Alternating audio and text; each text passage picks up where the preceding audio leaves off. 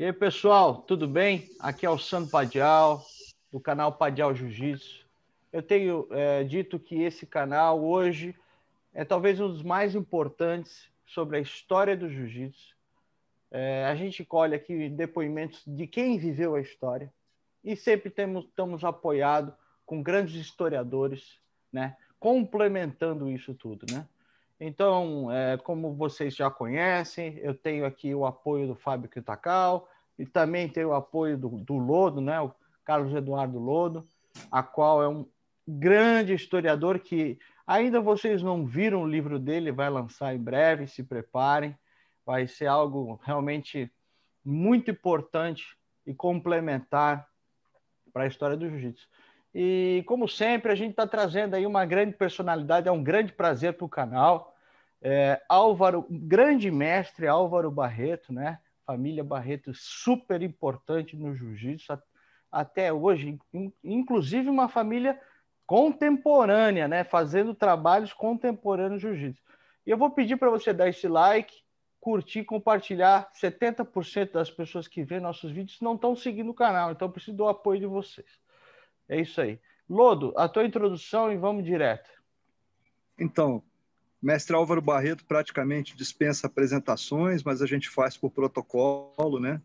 É um grande mestre de jiu-jitsu, uma referência mundial, é um educador, é um grande autor também, pessoal da área de educação física, estudioso da psicomotricidade humana, vai falar disso, vai falar também conosco aí sobre a experiência recente dele, muito nova aí com o budismo, mas que não é tão nova assim, porque ele conhecia sem saber que conhecia. Mas isso ele vai explicar melhor lá na frente. Mas vamos contar histórias da Academia Grace, né? E dando prosseguimento à série Família Barreto. Começou com o mestre Alberto Barreto, né? Que mostrou a, a visão dele como é, lutador, né? E hoje nós vamos ter uma visão de um grande dedicado professor da Academia Grace e da própria academia e que hoje está sendo visado para formar professores aí instituições novas. Então, mestre Álvaro, a primeira pergunta é como é que o senhor foi parar no jiu-jitsu? Fala para nós assim, um pouco da sua experiência na Academia Grace, como é que começou? Uh, enfim, a gente começou com o mestre João Alberto, mas pela sua perspectiva, como é que foi? Inicialmente, eu quero dar boa, boa noite a vocês. É, para mim é um prazer estar aqui com vocês para exatamente falar sobre essa arte marcial nobre que é o nosso jiu-jitsu. Né? É, em, alguns, em alguns livros, em algumas revistas, em algumas lives, em algumas, já falei alguma coisa sobre isso, mas eu, eu volto a falar para dar a vocês esse, esse início desse processo. Né? Eu comecei na Academia Grace com 12, 13 anos de idade. E, na verdade, à época, eu morava em Copacabana, ainda moro, mas naquela época eu morava um pouco mais para posto 4, posto 5. E, e, quem morava muito próximo de mim é o Pedro Valente, pai desses, dos irmãos Valente, nos Estados Unidos, que era o Pedrinho. E o Pedro era aluno do João Alberto. O Pedro tinha 14 anos, eu tinha uns 11 para 12 anos. E o pai dele tinha um, era um médico homeopata e ele tinha uma clínica na cidade que era bem próximo da Academia Grace, na Avenida Rio Branco. E era, as aulas eram terças e quintas-feiras, às quatro horas da tarde. E eu sempre pegava carona com eles e ia para assistir a aula do, do Pedro com o João Alberto. Porque naquela época eu ainda não sabia ir à cidade sozinho e tal, e meus pais também não deixavam. Então foi ali que eu comecei, ali foi o início de todo o meu processo de assistir às aulas do Pedro Valente com o grande mestre João Alberto. E ficamos ali, sei lá, um ano, quase, oito meses, alguma coisa assim. Aí eu já estava já ajudando, já estava fazendo algumas coisinhas assim, de treinos parciais, assim, posições, etc. E assistindo aula, né? E ali eu já comecei, eu já era muito curioso, eu começava a assistir a aula de outros professores. E naquela época, quem, dava aula era o Hélio Grace, era o Carlisson, o João Alberto, o Armando Fride, o Hélio Vigio e o Robson. Eram seis professores de primeira linha. A academia era uma, uma academia diferente de tudo, porque era uma academia moderna, uma academia altamente bem organizada, tinha, tinha um, um, uma sala de espera, era um andar inteiro, ainda tinha uma parte de duas salas no, no 18º andar, porque era na Avenida Rio Branco, 151 décimo sétimo andar. E era o andar inteiro. Ali tinham cinco tatames e mais o tatame é, principal, que era exatamente com cadeiras para as demonstrações, para as competições que havia. E ali era muito bem organizado. E quem era nosso roupeiro à época era o Valdemar Santana. E a academia era tão organizada que o aluno não precisava levar kimono. Já tinha kimono lá, lavado. E normalmente ele, quando se inscrevia, quando ele fazia a matrícula, ele recebia, ele recebia um número. E esse número estava na carteira dele, estava na ficha dele, uma ficha de frequência e a ficha da matrícula que ele ficava na secretaria para a parte de pagamentos, todos os dados dele, etc. E essa ficha de frequência ficava no vestiário, na rouparia, numa cesta e com um número. Esse número é que era dado àquele indivíduo que estava lá. Não era dado, tinha matrícula, mas o número que era, que era a orientação que acompanhava esse aluno. Muito bem. Uhum. E a academia era muito bem organizada, porque quando o aluno dava a carteira para o roupeiro, ele pegava a carteira, qual o número do número? 22. Aí na sexta, 22, tirava a cesta, lá, botava uma toalha, já tinha uma ficha lá, é, toalha, kimono, faixa, etc. E, dava, e dentro da cesta tinha aquela ficha. Dava para o aluno, o aluno pegava aquela ficha, ficha e ia para o vestiário. Nesse momento, o roupeiro ligava para a secretaria de telefone dela, está chegando o aluno número tal o secretário de imediato localiza quem é aluno, quem é professor. Ah, é o João Alberto. Procura o João Alberto, podia estar no RIC ainda dando aula, terminando. Professor João Alberto está chegando, seu aluno está no vestiário e tal.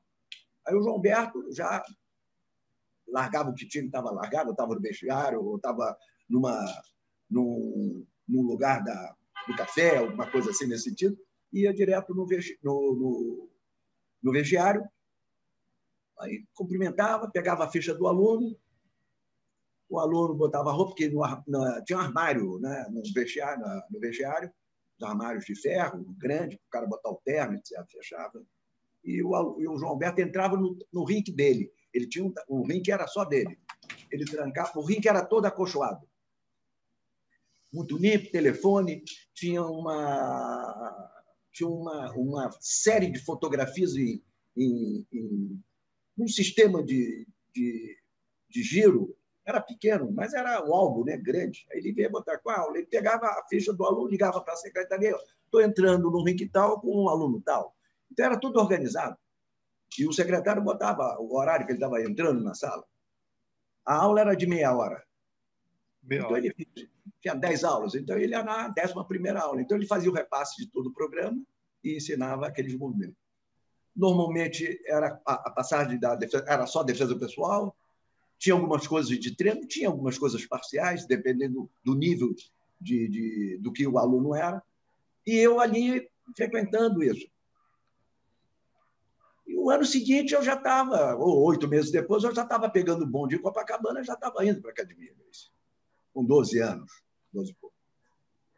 E ali eu passei a ser exatamente toda a tarde, depois da aula no colégio, eu almoçava, duas horas, pegava o bonde e ia para a academia. Uns 14, 15 anos, já começou um movimento grande de desafios. Naquela, naquela época já houve, na verdade. Em 55, o Hélio Grace, por exemplo, lutou. Foi a primeira luta que eu assisti, o Valdemar Santana. O senhor pode contar um pouco da novela para nós? Posso. O, o, o Valdemar era um roupeiro, como eu estava dizendo a vocês. E o Valdemar aprendeu jiu-jitsu na Academia Grace. E uma coisa interessante para contar um fato uh, muito particular, o, nas nossas férias, eu passava todas as minhas férias na casa de Teresópolis, que era a grande casa, era o grande palacete, são, eram 24 quartos. A casa era um quarteirão, quase um quarteirão. Então, nas férias, ia todos os sobrinhos, eram os filhos do Carlos todos, e os agregados. Eu era um dos agregados. E lá a gente, os kimonos eram lavados lá, os kimonos eram feitos lá, fabricados lá também, lá em Teresópolis. E, e, o, o, o, Carlos Grace, que era exatamente a pessoa, tinha uma vitalidade incrível naquela época, ele enchia a, a, a Kombi dele, a Kombi não, era uma caminhonete, botava os kimonos todos sujos, subia para Teresópolis toda sexta-feira, Deixava na segunda-feira, ele voltava de manhã cedo trazendo todos os kimonos novos, porque era um rodízio permanente. E lá nós treinamos, treinávamos todo dia dentro daquele, daquele, daquela lona que estava sob o gramado. E treinávamos com a família e mais os agregados, agregados não que estavam na casa, mas os vizinhos também. E a gente treinava para burro, então aquilo ali para nós era bom, porque sempre tinha um sparring para a gente. Então, a gente treinava muito nesse sentido. E o que, que aconteceu? O Valdemar, é, então, tinha, nessa época, como era muita garotada e a casa era grande, a Margarida Grace, a mulher do Hélio, a tia Margarida, ela dava uns bailes de carnaval, tinha baile de carnaval infantil. Então era tudo fantasia. Era. Então vinha alunos, filhos de alunos da academia, pessoal da Redondeza, de Teresópolis, e nós lá. Então era grande brincadeira, grande festa. E quem recebia os convites era o Valdemar Santana o pessoal que chegava era convidado, então ele que recebia os convidados. Então, da proximidade que ele tinha com a família. Uhum. Em um determinado momento, dois ou três anos depois, né, por aí um pouco mais isso, dois, três anos, eu estava com 14 para 15 anos, 14 anos, o Valdemar foi desafiado pelo um lutador de Vale Tudo à época, chamado Biriba. E o Valdemar estava precisando de de ganhar um pouquinho mais tal, e, e achou que aquilo ali não teria problema. A luta dele era uma luta é, séria, não tinha, não tinha nada combinado, e aceitou o desafio do Biriba. E o Hélio soube. Quando o Hélio soube, já tinha acontecido a luta no final de semana. O Hélio ficou uma fera. Ficou uma fera dizendo assim, poxa, primeiro você não... Você pertence à nossa academia, apesar de você não ser aluno, você é um funcionário nosso. Você é sparring da gente. Você treina com a gente. E eu não gostei disso, então não gostei e acho que você me deve uma explicação muito lógica. Ele deu as explicações que tinha que dar e o Hélio, não, não satisfeito, botou o Valdemar. Então você não trabalha mais comigo, Valdemar. E o Valdemar saiu da Academia. À época, quem fazia a cobertura jornalística da Academia Grace era o Carlos Renato.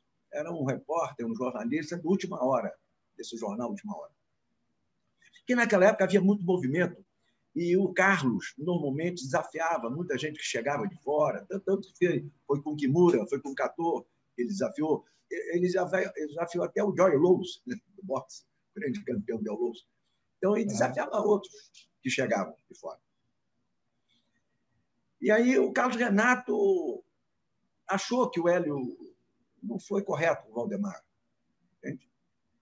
E aí acompanhou, saiu da academia, falou com ele que não ia ficar mais fazendo cobertura e se uniu ao Valdemar e começou a querer a dar umas orientações para o Valdemar e uma delas que ele sentiu que daria um grande um grande momento para o Valdemar no sentido de mudança de vida era ele desafiar o Hélio Grace. E ele sabia que o Hélio era uma pessoa muito, muito firme, com uma personalidade muito forte, e que se ele desafiasse, o Hélio aceitaria.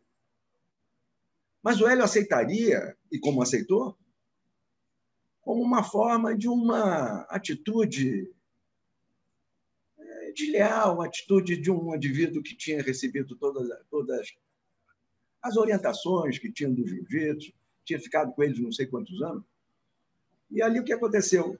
Aconteceu que o Hélio aceitou uma luta essa luta era uma luta sem tempo, que o Hélio entendia, entendeu à época, que aquilo era um desafio não de uma luta, mas de uma briga, de uma situação, de um desagravo, de repente, que ele dizia, vou, esse cara fez isso comigo, está me desafiando, então vou aceitar.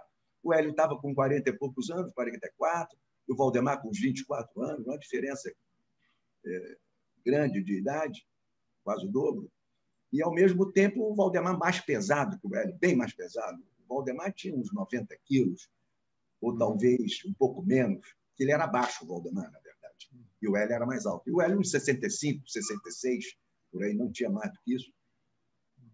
E foram para a luta, lutaram de kimono, era vale tudo, não tinha tempo, é, não teve venda de ingressos, só convidados. Foi, essa luta foi realizada na, na ACM, ali na Lapa, Ainda estava em obra ainda.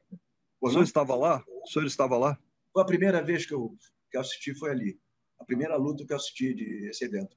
E para mim foi o muito... Ficou cho... O senhor ficou chocado? Fiquei, fiquei chocado, fiquei chocado, porque a, a, a, luta não foi muito rápida, não foi muito movimentada, mas a luta teve um desfecho é, inusitado, porque o Valdemar pegou o Hélio como se fosse um saco e ia jogar fora do ringue. Se jogasse fora, era ringue de quadrilátero, de boxe, né?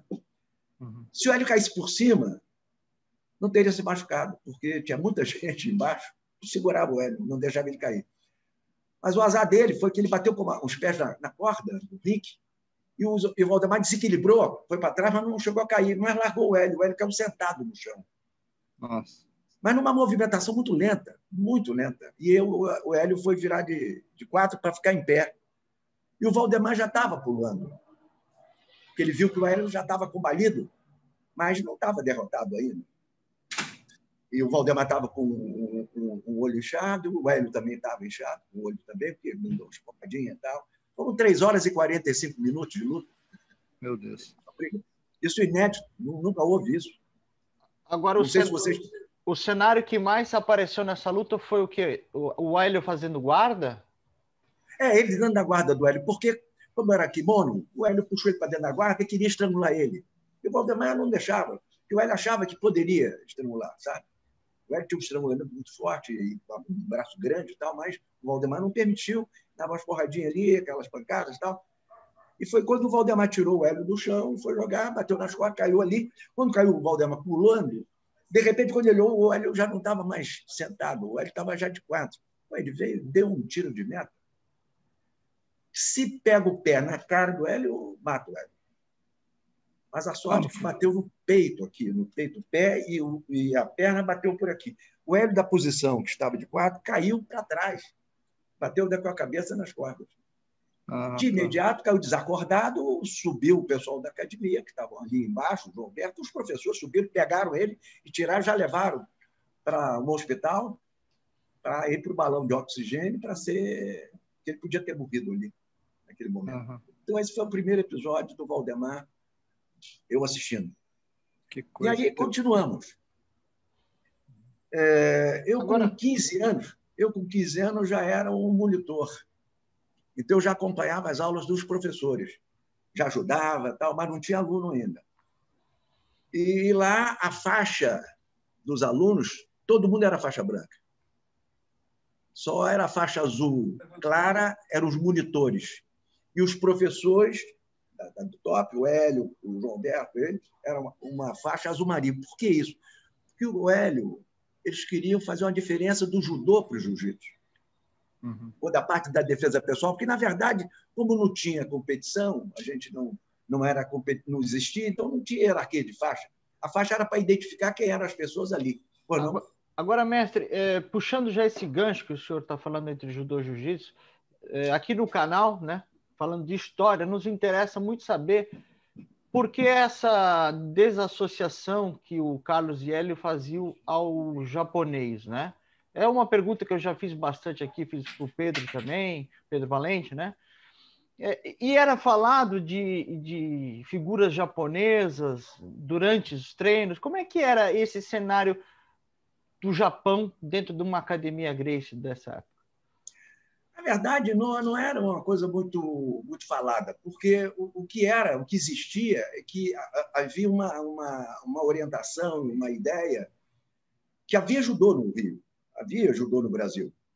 E eles não queriam fazer essa semelhança do jiu-jitsu com o judô. Era muito diferente dentro da visão deles, isso aí. E como também não era um esporte, então não precisava ter federação nem nada, simplesmente era uma escola que dava o curso de defesa pessoal e ali levando, e mostrando cada vez mais a eficiência e a eficácia do jiu-jitsu numa, numa, numa, luta livre, quer dizer, aberta, em qualquer luta. Poderia ser um vale tudo, poderia ser uma luta de jiu-jitsu também, como o Hélio Gracie fez com o Kato, duas lutas, e depois fez com o Kimura. Uma luta qual? Foi uma luta de judô? Não, foi uma luta de jiu-jitsu. O jiu-jitsu começa em pé, ter, é, cai no chão e continua. Não, interessante, né? É, então a visão que se tinha de um, de um Kato e um Kimura eram que eram, obviamente, representantes de judô, claro. né? mas é. que lutavam a um estilo livre de jiu-jitsu?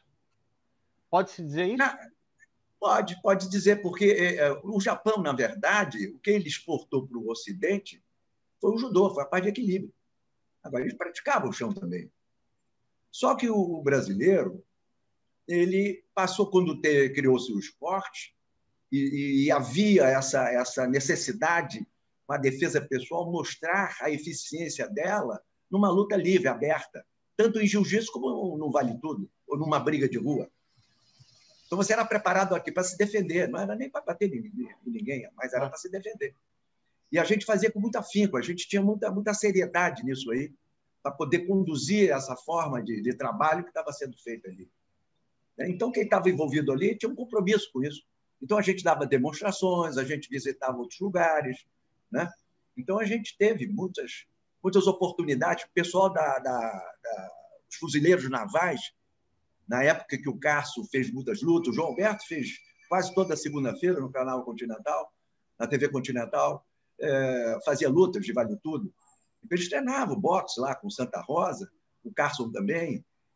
Então, e tinha aqueles sparring, eram os sparring, o pessoal da, da Fuzileiro Naval, eram os caras fortíssimos, que depois até passaram a, ser, a representar exatamente a Academia Grace em alguns valetudos que aconteceram à época também na TV Continental, nesse sentido.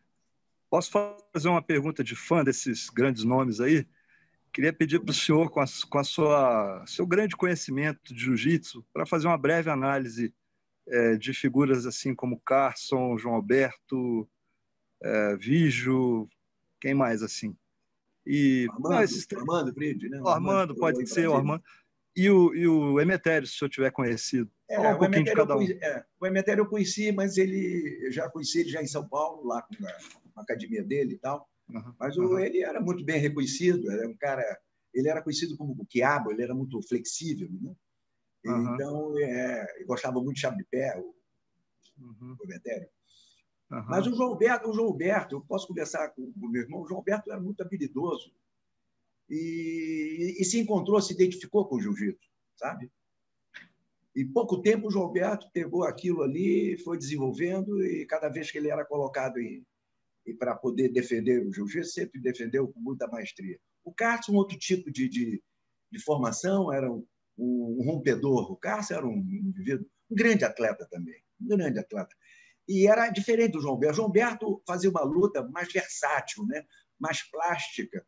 O João Berto, ele às vezes caía por baixo para poder fazer uma movimentação, pegar às vezes o cara sem ele perceber, porque o jiu-jitsu é um xadrez, né? Você dá uhum. duas pedras, daqui a pouco você dá um checkmate pro cara. Entendeu? Isso aí. Esse agora, é o jiu-jitsu. Agora, mestre, o, o, Carson Grace né, tem algumas imagens dele lutando, né? Inclusive com o Valdemar. Então a gente consegue ver assim, pela movimentação do, da pessoa, a gente até vê um pouco do estilo, né? O, o Carson era muito agressivo, veloz, pô, as quedas que ele aplicou ali no, no Valdemar, né? Os, os harai, um seguido do outro, coisa mais linda, né? Agora, o João Alberto a gente não viu, não tem imagens. Nos é, faz entender que tipo de lutador ele é, até de repente usando uma referência atual de um lutador XY. O João Alberto é um cara completo. E, e, a luta dele, ele, ele, usava muito bem o pé, porque a, a perna que a gente tem, quando você está no embate físico, a perna é fundamental. Para quê? Para desequilibrar você. Normalmente, para fazer o clinch, a gente nunca deixa o cara vir, a gente mantém para desequilibrá-lo e vai e faz o clinch com ele. E nesse clinch, o João Alberto normalmente levava ele para o chão, levava sempre os caras para o chão. E no chão ele passava a guarda, tal, montava e dava umas pancadas, e depois o cara viria as costas. Então ele, ele finalizava as lutas, todas deles. Ele sempre finalizava. Então ele era um finalizador, porque ele era muito técnico. Às vezes até o Carlos dizia assim: o João Alberto não, não termina rápido, demora um pouquinho para dar um, um pouco de, de, emoção no evento. E foi uma coisa interessante que ele fez isso com o Vígio. O Vígio também era muito técnico, mas o Vígio mais leve um pouco do que o João Alberto. O Carça um pouco mais pesado que o João Alberto na época. E o Vígio foi, foi, lutou um vale tudo com o boxer. O que é que aconteceu? Ele entrou em queda no cara, o cara não caiu, o cara tirou o Vígio do chão, e jogou no chão. O Virgem bateu com a cabeça e desmaiou. Ele perdeu a luta. Foi uma das coisas, a primeira luta que aconteceu dentro dos professores que representavam a Academia Igreja foi essa derrota do Visco, que foi complicada. Porque aí o cara começou a exigir bolsa, aí queria ganhar muito dinheiro para fazer revanche e tal. Aí o Vigio teve que pegar ele fora. Ah, foi mesmo? Foi, foi. Porque o Vigio teve uma, uma alergia emocional braba, braba. É um problema psicológico, é porque o cara não aceitava lutar com ele. E o Vigio com aquele troço que queria tirar aquilo daqui. Aí o Vigio conseguiu pegar ele, deu uma surra no sujeito e resolveu o problema. Quer dizer, o, o, o atleta da Academia Grace não tinha o direito de perder, né? Não tinha. Deu por uma negligência dele, porque ele não, não deu a, a importância que deveria ter dado. O João Alberto teve um problema desse também, numa luta em Niterói. Ele entrou em queda no sujeito e o cara ia cair de cabeça. O João Alberto botou a perna e o cara pegou, caiu com peso na perna dele. Ele teve uma ruptura de ligamentos. E o João Alberto caiu no chão. Mas quando caiu, entrou em estrangulamento e estrangulou o sujeito. O cara dormiu. Aí o cara acordou. Quando acordou, quem, levou, quem foi levado uh, pelas pessoas foi o João Alberto. Aí o cara disse: Não, eu que ganhei a luta. o cara está saindo carregado. Não, peraí, meu amigo, você desmaiou, rapaz. nem, nem percebeu, né? nem percebeu. É, mas o, e, senhor, e... o senhor, como um grande mestre, né, sabe muito bem disso, que aí é o ponto mais perigoso do jiu-jitsu, né? E desde essa época já era, né? Esse clinch, esse momento de, de, de chegar perto ali. E depois que o cara agarrou o cara do jiu-jitsu, a coisa fica mais, né, mais favorável, né? Mas ali... É, porque, porque o que acontece é o seguinte, né? Qualquer luta que você tenha, né? Ela começa de longe. Depende do que, que acontecer. Se der um soco, é um clinch. Então, você não levar soco. Não pode levar soco para você poder agarrar. Agarrou, vou para o chão. Porque você no uhum. chão, aí as coisas ficam melhores, porque não tem peso nem altura, né, meu amor? Uhum. Aí você tem todas as condições ali para poder desequilibrar, raspar, aquelas uhum. coisas que vocês conhecem. Uma grande vantagem para o jiu-jitsu nesse ponto é que ele começa onde as outras param, né? Normalmente as outras lutas no clinch elas param. Até o judô fica pouco tempo, né? No chão. É, então... é porque, na, porque, na verdade, a defesa pessoal é para isso, é para te preparar para todas as situações. Eu escorreguei e caí no chão. Pô, o cara vai me chutar? Não vai me chutar. Eu tenho medo de conduzir no chão e não deixar o cara me chutar. E eu levantar em determinada hora que eu posso levantar sem levar um chute. Uhum. Então você é preparado para isso. Né? Levantada técnica, né? Famosa. Ô, mestre, é... tem diversas artes né, agarradas, né? Grappling, vamos dizer, vamos dizer assim, que fazem guarda também, né? Mas a gente também já entendeu com, com o jiu-jitsu que colocou a prova que o jiu-jitsu foi a mais eficiente, até versus um sambo da vida, né? Onde que o senhor acha que está o ponto diferencial do jiu-jitsu versus essas que se assemelham muito à nossa arte? Eu acredito, eu acho ali tinha, tinha uma e muito detalhista, uma pessoa com uma era uma pessoa que tinha uma visão de luta incrível. E ele foi fazendo um trabalho de, de formiga o jiu-jitsu, juntamente com o Carlos, que era o irmão mais velho, que tinha aqueles conhecimentos que estava dando, que trouxe para a família, para os irmãos, que era do lado do Mitsuyo Maeda, Conde Como, e ali ele, o Hélio então pegou isso e transformou, criou um, uma, uma metodologia é imbatível, que é essa metodologia da defesa pessoal, das 36 aulas. Né? Na verdade. Posso aproveitar a, o gancho? Claro. Ou não? Ou não? O gancho seria se o Hélio foi. foi é, em que medida o Hélio foi uma influência para o senhor? Foi a principal ou o mestre João Alberto? Quem foi a sua principal influência técnica? Na verdade, o João foi muito. Comigo foi também muito grande, porque eu assisti muito, eu estava muito ligado. O João Alberto sempre foi meu exemplo, né? meu, a pessoa que eu gostava de seguir de uma orientação, né? E na época o João Berto trabalhava muito, então ele dava aula o dia inteiro. E eu só estava em contato com ele, ele já não morava na minha casa, o João Berto morava na academia. Então eu só estava com ele na academia, na academia ele estava dando aula, então eu estava por ali. Então eu tive muitos contatos com ele, porque o Hélio me deu muitas aulas, sabe? E, uhum. ele, e eu era também muito franzino, E ele me levava para as demonstrações, eu fazia muitas demonstrações com ele, e no final ele botava eu para treinar com os caras mais pesados, mais fortes. E eu, eu ganhava dos caras. Então, aquilo ali dava uma, uma um respaldo para mim de eficiência, de eficácia também, e me dando cada vez mais autossegurança daquilo que eu fazia. Né? E eu e o João Alberto também treinava muito nesse sentido, muito pouco mais aula, posições, mostrando. O Carto também gostava muito. Gostava, o Carto era danado, dizia assim: Eu acho que eu venço você dentro da tua guarda. E a gente sabe, por princípio, ninguém vence da gente dentro da guarda da gente, né? por princípio, né? técnico. Sim, sim. Né? Aí ele pegou o Reizo. O Reizo é o irmão que é parelho comigo, que estava comigo lá na luta do Hélio. Nós estávamos lá. Tem, um, tem uma fotografia, eu estando numa sacada lá na CM, e tinham três pessoas. Era o Reison, eu e um rapaz que não, apareceu na, na, foto, que eu não sei quem é. E, e, e o Reison estava sempre comigo. A gente treinava muito junto, nós tínhamos mais ou menos a mesma idade. Ele um pouco mais leve do que eu. Aí o Cássio entrou dentro da guarda e, e estrangulou o Reison. Eu falei, duvido, e se não, você não me finaliza nunca. Aí a gente já tinha 15, 16 anos, já estava já mais aguerrido um pouco. A gente sabe que quando o cara está dentro da nossa guarda, a primeira coisa que a gente faz é prender ele dentro da guarda, não é isso? Uhum. Mas se o cara quer me vencer aqui, eu não posso prender ele, eu estou ajudando ele. Então, o que, que eu fiz? Eu larguei a perna e meti o joelho na barriga dele. Ele queria se aproximar de mim, eu botei de longe. Mantive dor, eu não botei ele. Não botou a mão no meu pescoço, eu não deixei. Aí, com o ah. joelho, botei o joelho, depois botei o pé. Aí que ele não fez mesmo. Aí ele queria passar a guarda. Eu, não, passar não, você disse que ia ganhar dentro, ganhar dentro da guarda. E realmente não conseguiu. Aí o Reis falou assim, não, então eu quero ver novamente. Então, faz isso comigo também. E também não conseguiu pegar o Reis. Nesse mesmo dia, nesse mesmo momento. Não, então eu só ia perguntar, já que a guarda é fechada, então ela é um instrumento de controle de distância também, né?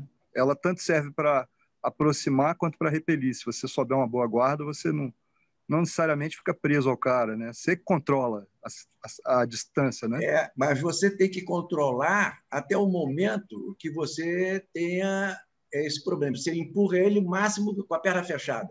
Ali é só levantar o quadril. E, e, e você quer botar mais para trás, como é que dá? Aí você tem que abrir a perna e meter o joelho para botar o pé.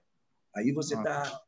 aí você tá bem distante, com controle, segurando sempre o cara, né? Botando o pé na vida, mas segurando ele para que a, a conexão com o indivíduo permanente.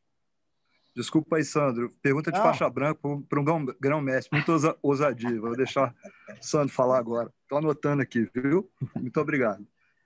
Mestre, o senhor falou do Reison, né? E... É. Mas o Reison é uma figura que está aí, né? Até na mídia, de vez em quando, tem entrevistas dele e tal. Eu teria curiosidade de saber um pouco de alguns nomes da família Grace que são poucos, pouco falados hoje, né? Então, como o Rei Wilson, o Carley, o próprio Rocian Grace, né? Que foi o, até dito pelo Rocian Grace Filho que o pai dele é, se fechou totalmente, né? Um, até até para o filho ele disse que não tem uma comunicação com o pai. E eram assim nos livros, né? Por exemplo, no livro da Reila eles são muito citados, né? O Carley como uma grande fera e tal. O senhor foi contemporâneo deles. O que o senhor pode falar dessas figuras? Eu conheci todos pequenos, né? Eu conheci todos eles, eu convivi com eles. As minhas férias eu passava com eles. Então, conheci todos. Né? O Reilson, o Reison era mais próximo, mas o Reis era criado pela, pela Margarida, pelo Hélio. Ele tinha sido, ele foi filho de uma mãe só. O Carlos, quando teve um, esse, esse momento com a, a senhora, como teve uma outra filha que foi a Oneika. A Oneika e o Rei são filhos de, de mães diferentes. E depois teve o Hollis também, com outra mãe diferente. Então, esses foram os filhos que não são irmãos por pai de pai e mãe, são, são independentes, só por pai de pai. E o, o Rei Wilson é filho mais velho do Carlos com a Carmen. E o, o Carlos, quando casou, casou, teve quatro, quatro filhos, né? Quatro. Deixa eu ver. Carlson, Geisa, Rose, Robson, Robson. e Sonja. Cinco. Eram cinco. Aí o Carlos casou, com, aí teve com cinco. Depois teve a Unica e o Reiso, sete. Aí ele casou com a Carmen. Aí teve o Reilson, Reilson, Rossilei, Carley, Carley, Carley. Rossian, Hã? Carley Rossian? Carley, Rocian, a Rosângela, Rosan, Rosângela, eu acho que é Rosângela, o Carl, Carlion. Era muito criança, cara. Era muita, era muita gente. É difícil. Mas o, o Carley é muito citado como um, um dos grandes lutadores. Não, é. O, o Carley. Ele era, era grande também, né? Forte, forte. Mas na época não tinha ninguém para ele, porque ele era mais velho do que a turma do Hélio que vinha depois. Né? Porque com o, o, até então o Hélio não tinha filho. Por isso que a Margarida é que criava as meninas, né? todas as filhas do Carlos. Ele, ele perdeu, a primeira mulher morreu. Ele ficou viúvo, então ele casou com a Carmen, teve esses romances e tal, e casou com a Carmen, que é mãe do Reilson, dessa turma toda, até ele conhecer a Lair, que aí é um outro um grupo de filhos que são exatamente liderados pelo Carlinhos Grace. Aí vem Carlinhos, Hillion, Carla, Hillion, Crowley. Crowley. Né? Muita turma. E tem o Hollis, né? Soplou o Hollis aí. Ah, o Hollis. O Hollis, o Hollis é de uma, uma mãe separada, que era filho da Cláudia. Uhum, uhum. Verdade. Ele era tão bom assim quanto falam, na sua opinião? O Hollis ah, Grace? Era, era, era, Ele era uma sumidade. Uhum. O, o, o Hollis era uma pessoa com um temperamento muito diferenciado, porque ele era ele, ele, queria melhorar sempre. Ele treinou judô, ele treinava judô. Então ele era bom em pé como no chão. E muito técnico, muito técnico. E não era tão muito forte, não era muito forte. Era um, é, é, tinha um, um corpo atlético, mas era pesado, não era. Era leve, né? É. Da família Grace, pesado é o, o, o Rickson, tá um pouco mais baixo, e o Roger. Né? Agora tem esse menino Neymar, esses outros que são, que são bem maiores. Né? É, essa nova geração é muito alta, né? Os é, filhos é. do, do Horion, todos têm 1,95m. É, o Renner, é, exatamente. Um, então, uma, uma pergunta, Messi. Essa geração é, que veio depois, né? Hollis e Rickson e todo mundo, eles procuravam também treinar com vocês, que eram alunos do, do, dos pais não, deles? Não, nós já tínhamos saído da academia, nós nos dávamos muito bem. Muito uhum. bem. Até como. Ele sabia da nossa história, eles não conviveram com a gente. Eu convivi um pouco mais. Porque uhum. na casa de Teresópolis, eles nasceram, estavam lá pequenos. Eu me lembro desde uhum. pequenininho. Por exemplo, uhum. o Hélio, todo final de semana, chegando lá, ele tinha um cavalo lindo, que era o quilate, era um cavalo preto, petróleo lindo. E tinha um Rupi, e tinha um outro lá, um outro um cavalo menor, e eu gostava muito de andar a cavalo. Eu andava muito com ele, ele gostava muito, eu era muito companheirinho dele. Eu era, eu era muito metido nisso aí, sabe por quê? Eu era uhum. disciplinado e maduro. Eu via tudo que estava acontecendo, eu estava querendo aquilo. Eu queria beber na fonte ali, sabe? Uhum. E eu levava muito sério nisso, né? Por exemplo, se você tinha que almoçar no almoço, eu chegava lá, no almoço, tinha uma, um suco de cenoura com levedura de cerveja. Levedura a gente sabe que é muito ruim, muito amargo. Mas eu tomava aquele troço que me fazia bem, ah, eu vou tomar isso. Pá, pá, pá. E aquilo era bom, porque entrava no meu, no meu currículo. Chegava final de semana, o Hélio perguntava, Margarida, como é que foi o grupo aí? Tá? Assim, porra, o Barreto porra, tomou, comeu bem, tomou, depois dormiu de tarde. Então, sempre ele chegava dizendo, Barreto, Oma, que tem uma, a tua, o teu cinema aqui. Um dinheirinho. Olha, isso era do Hélio, cara. Um dinheirinho. E outra coisa, a família de beijoqueiros, eles beijavam muito, eles abraçavam muito, muito, muito, muito próximos. Eles, eles tinham uma, uma, uma afetividade muito forte. E, e, você ficava à vontade ali, sabe? Era um ambiente muito, muito descontraído ali. No final de semana era muito bom. Na, no carnaval, então, a casa ficava cheia, porque o Robson trazia os amigos, o Carson também. Porra, um dia o Hélio entrou no quarto, porque tinha uma ala dos mais velhos, a ala, estava o pessoal dormindo no chão, Porra, gente pra caramba. Ué, o que, que é isso? Os caras entravam tudo pela janela para dormir lá na casa. Que coisa. É um troço louco isso. Eu saí da Academia Grace com 21 anos de idade. Quando o Hélio me chamou para dar aula, e eu tinha que parar de estudar. Eu dava aula já. Dos 17 até os 21, até aquele momento ele me convidar para dar aula o dia inteiro, eu já dava aula à tarde, porque eu estudava de manhã. Eu fazia o primeiro ano científico com, com 21 anos, então eu estava atrasado. E eu sabia que todo mundo ali, ninguém estudava. O pessoal trabalhava, por, chegava de noite. O João Alberto era um, talvez, ele foi o primeiro a sair para fazer estudo de noite. Ele saía às nove horas, às vezes, chegava atrasado na faculdade e tal. E foi assim, levando isso. E eu vendo aquilo, eu disse, não, não quero isso para mim, pô, eu quero estudar. Cara. Aí, quando ele me chamou, eu fui na sala dele, era um troço difícil, né? Você, diante de um grande ícone, né? Disse assim, ó, vim te convidar. O vídeo tinha saído da Academia Grace. O vídeo tinha saído. Então, é, tinha um rink na parte da manhã que não estava funcionando, estava vazio. E tinha outros monitores que tinha lá. Tinha o Ricardo, tinha o próprio Reison. O Reison ainda não que era garoto, ainda não. E tinha o, tinha um outro que era o Sidney. E o Hélio me chamou. Até por ser essa pessoa, o irmão de João Alberto também, então eu era muito disciplinado também. E aí, o que aconteceu? Eu disse para ele, Hélio, mas eu estudo de manhã. Disse, você quer ser o Rui Barbosa? Eu quero ser um professor de jiu-jitsu. Eu digo, eu nem sei quem é Rui Barbosa. Eu quero ser melhor do que sou. Eu disse para ele, eu quero ser melhor do que sou. Aí eu falei, você pode me dar dois dias, tio Hélio? Ele falou, tá bom. Eu tinha um aluno, à época, que era um, era um pai e dois filhos, todos médicos. E o pai era um catedrático da Faculdade Nacional de Medicina, que chamava-se Capistrano Pereira. Ele era um otorrino-laringologista. E, e, quando eu, eu tive, machuquei minha orelha, né? treinava, né? inchou minha orelha, e foi ele que fez a punção, ele que me tratou, asepsia, com tudo direitinho dentro da, daquilo que era mandava figurino. E aí eu tinha muita confiança nele nessa parte acadêmica, sabe? um catedrático, para mim era uma pessoa ilustre. Aí falei com meu pai, falei, papai, está acontecendo, é, o tio Hélio me chamou para dar aula o dia inteiro, mas eu vou ter que parar de estudar tal, e eu estou confuso, não sei se, se eu faço, faro, faro. Aí falou assim, Álvaro, eu acho que é uma decisão sua, não é minha o que eu posso dizer para você, eu acho que você não deve parar de estudar. Isso eu posso dizer para você. Agora, quem vai decidir é você.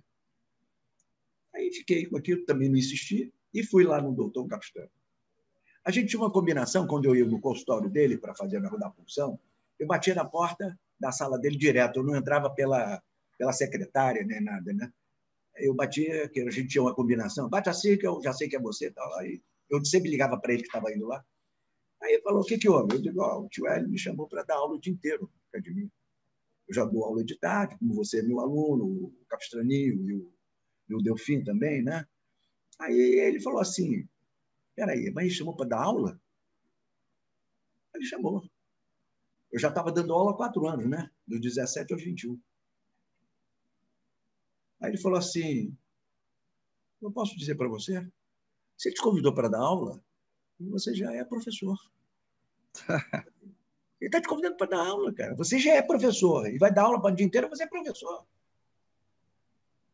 Aquilo me, me, me clareou de uma tal forma, cara. Foi assim, muito, muito. Para mim, foi das umas colocações mais assim que eu pudesse trazer para mim como um argumento forte.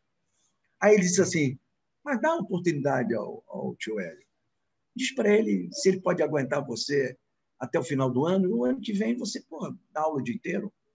Falei, é perfeito, é isso que eu vou fazer. E no dia seguinte, lá na sala do Hélio, sentou. Aí falei isso. Falei, Joelho, eu estou no primeiro ano científico, estou com 21 anos, estou atrasado, eu quero fazer uma universidade, para mim é importante isso. E, e dando aula o dia inteiro, eu, eu sabia que o, o ensino à noite sempre era, não era uma coisa muito muito forte, o nível de exigência não era.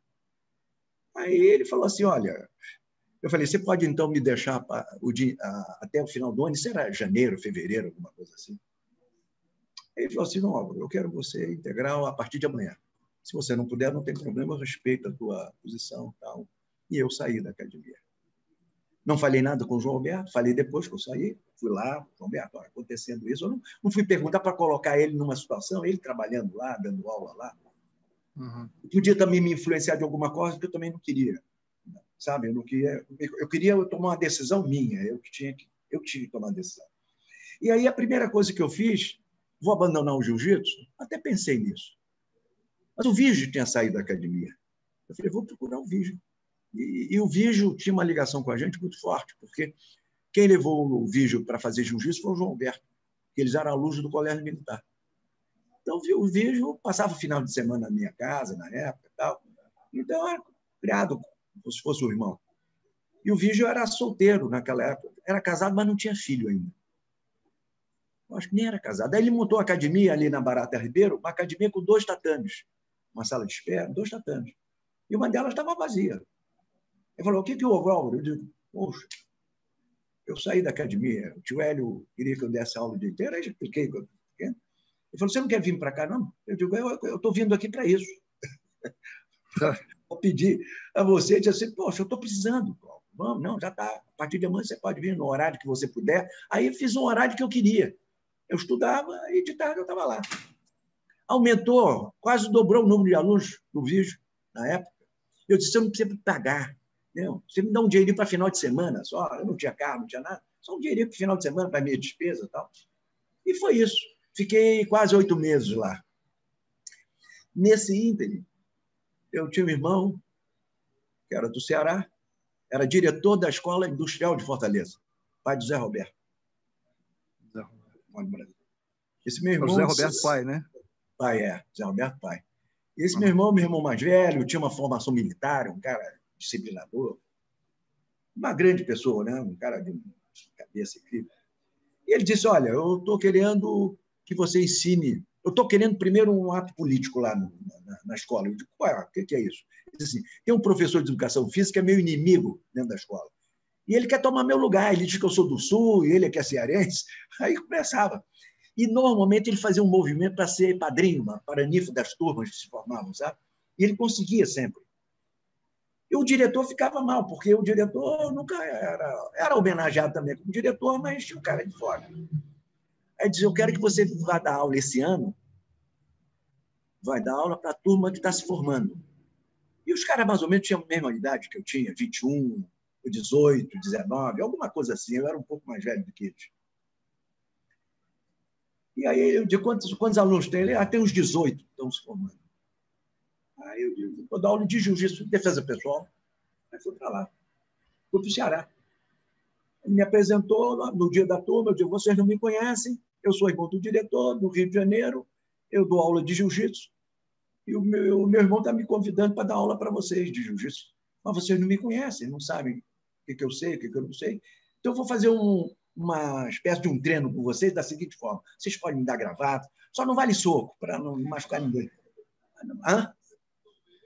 Mas gravata, aperto, enforcamento, eles podem fazer tudo que vocês quiserem comer. Agora, aquele que eu finalizar, sai. Eu fui finalizando, finalizei os 18, né? Aí eu fiquei com prestígio. Maravilha. Ali, ali, foi, ali foi a minha consagração, porque, olha só, a vida, a vida como ela dá, vai se transformando. Sei lá, cinco meses depois, o Hélio me telefona. Ô, tio Hélio, tudo bom? Ah, um álbum tal. Eu estou aqui em Fortaleza, o Hélio, o Hélio Grace. Ô, tio Hélio, você está aqui em Fortaleza? Você está onde? Eu digo, olha aqui, eu tô, arranjei um aluno para você dar aula particular para ele. É um empresário aqui do Ceará, que eu vim vender um terreno nosso do lado da casa dele. Já vendi, já está tudo certo, agora eu quero o seguinte, eu vou dar o seu telefone para ele, ligar para você e você vai combinar, tá bom? Eu digo, pô, ele estava viajando naquele dia para voltar para o Rio. E foi. Fiquei dois anos dando aula para esse cara. Patrolínio Ribeiro, um grande empresário na área de telecomunicações do Ceará, riquíssimo. E ele era baixo. E teve um fato, isso eu narro, já narrei isso, algumas outras pessoas já sabem disso. Numa das aulas lá, eu ensinando defesa de correte, né? E, e, ele era jardineiro do patrulhinho. Ele era um cearense baixo. E no dia seguinte, ou dois dias depois que eu fui dar aula, eu dava aula terça e quinta para o patrulheiro, na casa dele. Ele falou, professor, tem um jardineiro meu assistindo a aula, a última aula lá, aquela defesa de porrete. Ele falou, por que ele com porrete? Ninguém tira o porrete da mão dele. Eu te chamo ele, cara. Isso é que é a grande, a grande uh, importância para que você passe para o seu aluno, né? É dar a ele a condição seguinte: você tem segurança total, cara. O cara não vai te dar paulada, não. Quando ele fizer isso, eu já estou em cima dele. Não tem como. Não tem. E aí, o que aconteceu? Aconteceu, o cara veio. Eu falei, ó, o, o doutor Patrulho está dizendo que você, com esse porrete aqui, eu não consigo tirar da sua mão. Eu acho que eu também não consigo, não, mas eu acho que também você não vai me acertar também, não. Agora, você vai ter que me acertar, me machucar. Sabe por quê? eu vou te machucar. Nossa. Já botei responsabilidade dele, claro. Aí foi, dei a distância que ele queria, a distância determinada, e foi me aproximando e tal. Quando ele fez isso, pum, botei nele. Eu dei-lhe uma queda, eu dei-lhe uma queda de quadril e bom, e caí em cima dele. Quando caiu, ele sentiu dor. Claro, botou o ar para fora, ficou meio ali. Eu digo, não, mais uma vez, essa foi sorte, mais uma vez. Ele veio de, de cima, ele veio de lado. Ele veio de lado, o braço dele bateu aqui no meu corpo, eu segurei ele. Quando eu entrei em queda nele, ele não saiu do lugar porque ele tinha levado queda para cá. Instintivamente, ele botou, vou cair novamente, aquele cara pesa em cima de mim. Botou o peso para trás. Eu peguei minha perna no meio da perna dele puxei, né? Ele estava com o peso para trás. Quando eu puxei, foi pior, porque ele subiu comigo. Ele foi assim e caiu em cima dele. Ele foi o maior hum. sparring, ele foi o maior sparring que o patrulheiro teve. Aí eu mandava ele montar no patrulheiro, o patrulheiro sair e tal. Os dois anos, ele ficou duro até, mas o patrulheiro ficou o máximo o máximo. Essa é uma experiência que eu tive dada pelo Hélio Grace. Né? Então, o que eu uhum. queria dizer para vocês, a, a, quando eu saí, eu comecei. Não, aí sim, eu tinha um compromisso que o João Berto, quando eu estava no Ceará, o João Berto saiu da Academia Grace. Desse, o João Berto tinha casado, e aí ele falou assim, pô, dando aula na Academia Grécia. Não sei se eu estou me alongando muito na, nas histórias, mas é história. Não, não. Aqui só, tá aqui só tem fã, viu? É, Pode é, falar. não, mas, não, mas... O canal do Santos só tem fã. Aí eu fiquei, teve esse, essa experiência que para mim foi magnífica. Terminei meu científico no Ceará. Eu estudei lá uns dois anos, que eu fiquei. Aí voltei, fiquei, o João Alberto tinha saído da Academia Grace e tinha montado a academia em cima da Gebara, na nossa de Copacabana. E aí eu fui, fiz com o João Alberto. Aí eu já o já lutava lá, o não, o Vígio continuava lá, mas aí eu fui ficar com meu irmão. E ficamos ali com um tatame que nós dividimos o tatame, eu e o João Alberto dando aula. Até aí o João Alberto comprou uma propriedade ali em cima do Ibeu, e eu fiz a mesma coisa com o João Alberto. Eu dava aula e dizia assim, não precisa pagar nada. Ele era casado, era solteiro, então eu estava estudando. Aí fiz vestibular para educação física, aí fui fazendo tal. Fiz, fiz dois vestibulares, um para direito e outro para educação física. Me formei nos dois. O João Alberto fez a mesma coisa, ele foi para direito e fez psicologia. Então eu segui mais ou menos a história, mas das minhas convicções de que eu queria mesmo. E eu tinha muito aluno, porque eu era um bom professor. Eu era um bom professor. É ainda, fazer... né, mestre? É, eu acho que sou, mas aí veio os ingredientes, né, na verdade, porque eu fui fazer a escola de educação física. Uhum. E eu fui convidado para ser professor da escola. Fui monitor de cadeira na área da ginástica, nem de luta, hein? Porque o que eu queria, eu estava preocupado é com o movimento, eu queria saber o que era motricidade, o que é isso, o que é movimento, eu queria saber tudo de movimento. Porque o movimento é tudo que você possa fazer. Aí sim, aí eu passei exatamente com o João Alberto, comecei a dar uma série de aulas, dava aula com música, o meu aquecimento era diferenciado. Aí começou, eu botei, comecei os atletas da academia fazendo um treino, interval training, circuit training para esse pessoal. É, é, começando a, a, entrar numa cultura que era o que eu queria. É. Que eu queria. Então foi me dando. E aí tive um tempo com o João Alberto, fiquei com o João Alberto. Assim, em 66 nós fomos para Londres, nós fomos para a Copa do Mundo do Futebol. Um aluno meu que estava fazendo esse, esse grande evento me deu um convite e eu disse para ele: Você não pode arranjar mais dois convites? Arranjei dois convites. Era o Sérgio, meu irmão, e o João Alberto. Eu levei os Olha. dois. E nós fomos para lá, para Londres. E fizemos uma demonstração no Hyde Park. Sério? Olha. Foi um espetáculo. Conta mais sobre isso, isso é interessantíssimo. É, é, é, pena, é pena que a gente. Eu tenho algumas fotos, mas é, eu, eu, naquela época a gente não tinha essa noção é, de, de, de, divulgação. Eu fiz um filme com o João Alberto, esse seria consagrado, porque um filme de defesa pessoal, eu e ele. Que, aí, a partir do seguinte, eu, em vez de fazer com ele, eu só fazia com o João Alberto. Tem tudo quanto é lugar, nós fazíamos demonstração. Agora, conta, conta mais Pode sobre falar. esse evento no Hyde Park, porque Como é que foi organizado isso? Quem organizou? Não, não, foi, não foi organizado. Nós chegamos, quem era? Eu, o João Alberto, o Sérgio, meu irmão. Nós levamos kimono, sempre estava levando, é igual calção, né? Calção para nadar, para ir à praia, tem sempre no carro, né? Então, estava lá o kimono nosso. E tinha os amigos brasileiros que estavam lá. Então, tinha umas 15 pessoas que nós levamos. Combinamos num domingo. O Hyde Park é assim, gente. Cuidado, de, mestre, de paulada, né? Cuidado, que agora o Sandro vai fazer alguma pergunta de rock. Vai perguntar se vocês, irmãos Barreto, são que nem os Rolling Stones. Não, não somos os Rolling Stones, mas nós fomos no museu lá dos. dos, dos, dos, como é o nome? Do, Beatles, né? Os Beatles estavam no auge em 66. É lógico. Você não sabe, ó, você não sabe, Lodo, que o, o, os Beatles quase que foram encontrar com a seleção brasileira em 66? Esse, ah, é? acabou, é? acabou na, na, verdade, os Beatles iam fazer um show para a seleção brasileira. Olha a importância. É, mas o Portugal é. ganhou, o Portugal mandou o Brasil de volta. É, sim. sim. E esse meu amigo teve prejuízo. Não, esse meu amigo teve um prejuízo incrível, porque ele achava que o Brasil ia chegar na final, então ele tinha todos os lugares, os hotéis todos para o Brasil. E o Brasil não foi, o Brasil voltou, ele queria devolver, os caras não queriam mais nada, não, nada disso. Não, quer devolver, me dá, me dá, mas eu não quero comprar. Deixa eu, deixa eu, fazer uma pergunta inusitada, mestre. Essa, essa é inusitada. Cuidado, cuidado. O senhor, o senhor viu lá o jogo do Brasil, né? Obviamente, né? Algum jogo, né? Pô, o Pelé era, era um atleta assim. De primeira linha. do século, né? Craque, o que, que seria um cara desse treinando jiu-jitsu, mestre? É uma colocação. Eu acho que ele seria um, um grande atleta de jiu-jitsu.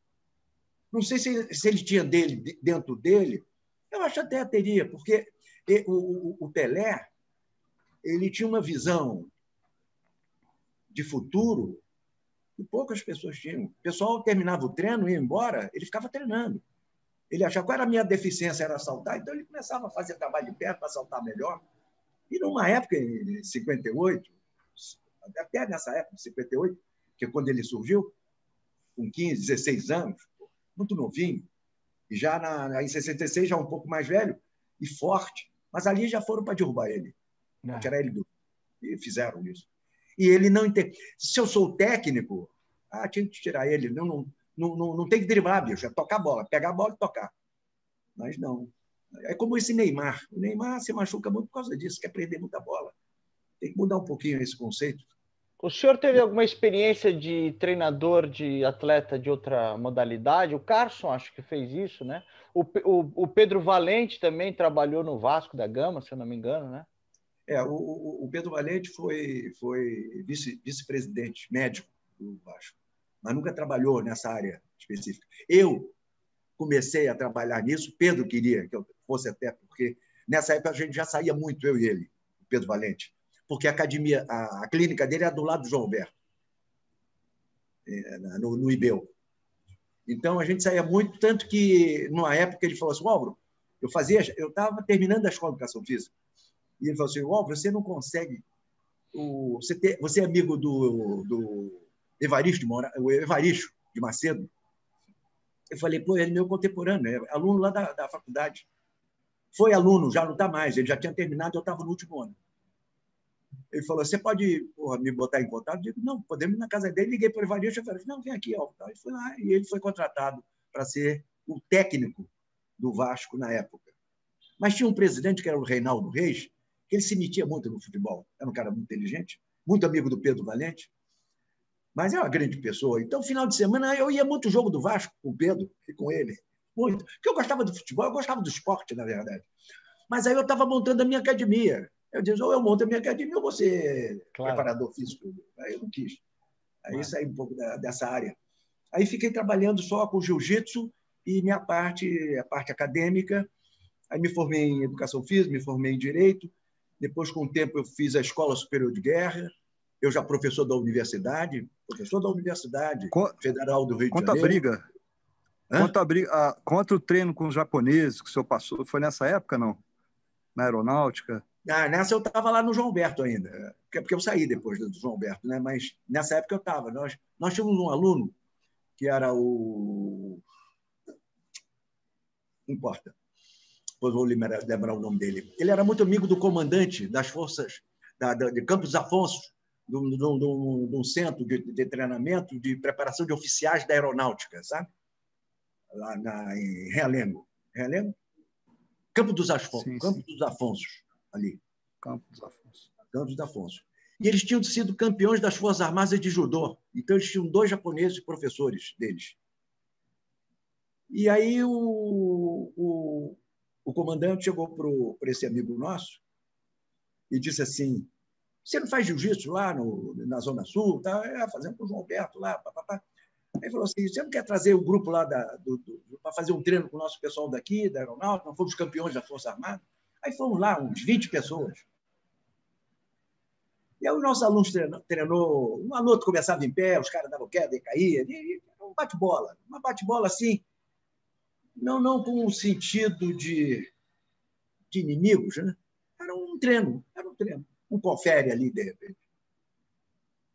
Aí tinha um, aí sobraram os dois japoneses, eu mais leve que o João Alberto, e o, esse mais leve, esse japonês tinha uns 72 quilos, eu tinha uns 68 por aí, e o outro tinha uns 80 e poucos, o outro japonês mais pesado, mais forte. Eu falei, João, eu treino com esse japonês mais leve, que é do meu peso, e você treina com esse. Aí o João Beto achou. Bom, ele até sugeriu.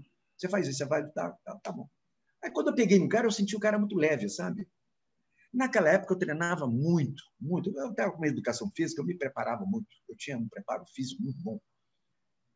E aí peguei, eu senti ele leve e tal. Aí eu, ele entrou no ossotogar em mim, eu dei um retrocesso, cara. Ele não esperava. Cara. Só que ele não caiu de costas, que eu bateu com a cabeça, ele desmaiou, cara desmaiou, eu tive que segurar no início, cara. Aí, pá, pá, aquilo ali, aí ele foi voltando devagarzinho. Pá, pá. Eu digo, João Berto, olha, eu estou bem, pô, posso pegar o mais pesado. Porra, o pessoal levantou, batia palma pra caramba. Cheiro do japonês mais pesado de pegar. aí eu fui. Peguei, aí esse não, esse era pesado. Aí eu tive que fazer uma estratégia com ele. Qual era a estratégia com ele? Primeiro, se eu fosse soltar de judô com ele, ele ia me derrubar, claro. Ele treina só aquilo, eu não. Eu, treino, eu treinava também. Eu era muito duro também, pé. Mas aí o que eu peguei? Peguei a gola dele, eu troquei de gola, peguei essa gola dele aqui. Aí ele, ele entrou no Cioi. Quando entrou no Cioi, eu peguei essa gola dele aqui, fui com a outra mão por trás para pegar a gola por trás dele. Eu calcei ele. Quando ele entrou de costa para mim, eu calcei ele com a perna esquerda, ele entrou pela direita, calcei e dei a gola na mão. Aí ele queria, não foi, aí nós fomos juntos para o chão. Aí escapou a cabeça dele, eu botei ele na minha guarda, só que eu não botei ele na minha guarda, eu botei o pé na virilha dele e segurando o kimono dele, aquilo ali. E aí ele veio direto no amassapão. Eu, em vez de tirar ele do amassapão, não, eu deixei ele vir. Aí ele ficou à mercê meu, né? Ele não esperava aquilo.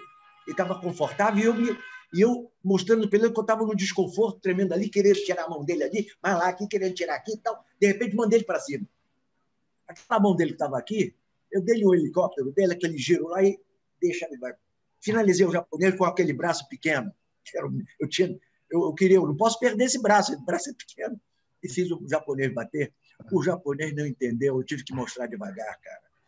E foi ali uma, foi uma experiência, para mim, incrível, porque o comandante fez um, um discurso maravilhoso, me elogiando, me convidando. Né? E para o meu pessoal também, o próprio João Alberto. O João Alberto, se você perguntar hoje, ele não lembra disso. Olha só um troço incrível isso. Mas o Flávio Bering estava lá. Estava ah, o Deraldo ah, Padilha estava lá. Pô, estavam várias. Pô, tinha umas 20 pessoas na época com a gente. Então foi um, uma experiência é, que eu já tinha contado para o Lodo essa experiência. Eu nunca fui, fiz lutas oficiais, mas eu era colocado em confere sempre. Sempre. É. Uma vez eu estou dormindo em casa, nessa época eu estava com o João Alberto, eu já morava sozinho, porque quando eu fui fazer educação física, eu aluguei um apartamento para ficar morando sozinho, para não ficar estudando na minha casa, minhas irmãs, aquela coisa toda. Então, eu morava num apartamento ali, perto da academia do João, na Travessa Angrense, aqui em Copacabana. E o João Berto disse para mim: ó, o pessoal de São Paulo está vindo, o Emetério está vindo com os alunos dele para fazer um confere com a gente aqui e tal, não sei o que, VPP. Quem estava presente? Era o Reiso, o Hélio Grace, o Carlos Grace, o Pedro Emetério, os alunos do Emetério, que era o Rosado, irmão desse Rosado, Sim. É o, Carso, o irmão mais velho, é mais velho que o faixa preta. O cara tinha. Uhum. É, o Mário Rosado. É, como é o nome? Rosado. Mário, Mário Rosado. Mário Rosado. O Mário Rosado, porra, quase 100 quilos, grande, forte. Hum. E aí o, o Reis treinou, o Sérgio, meu irmão, treinou também, tal, não sei o quê, papapá. E eu, como era mais pesado que o Reis tal, então fui treinar com, com o, o Mário Rosado. O que, que eu pensei? Eu não posso é cansar. Né? Não posso cansar. Você cansa, você morre. Não tem jeito.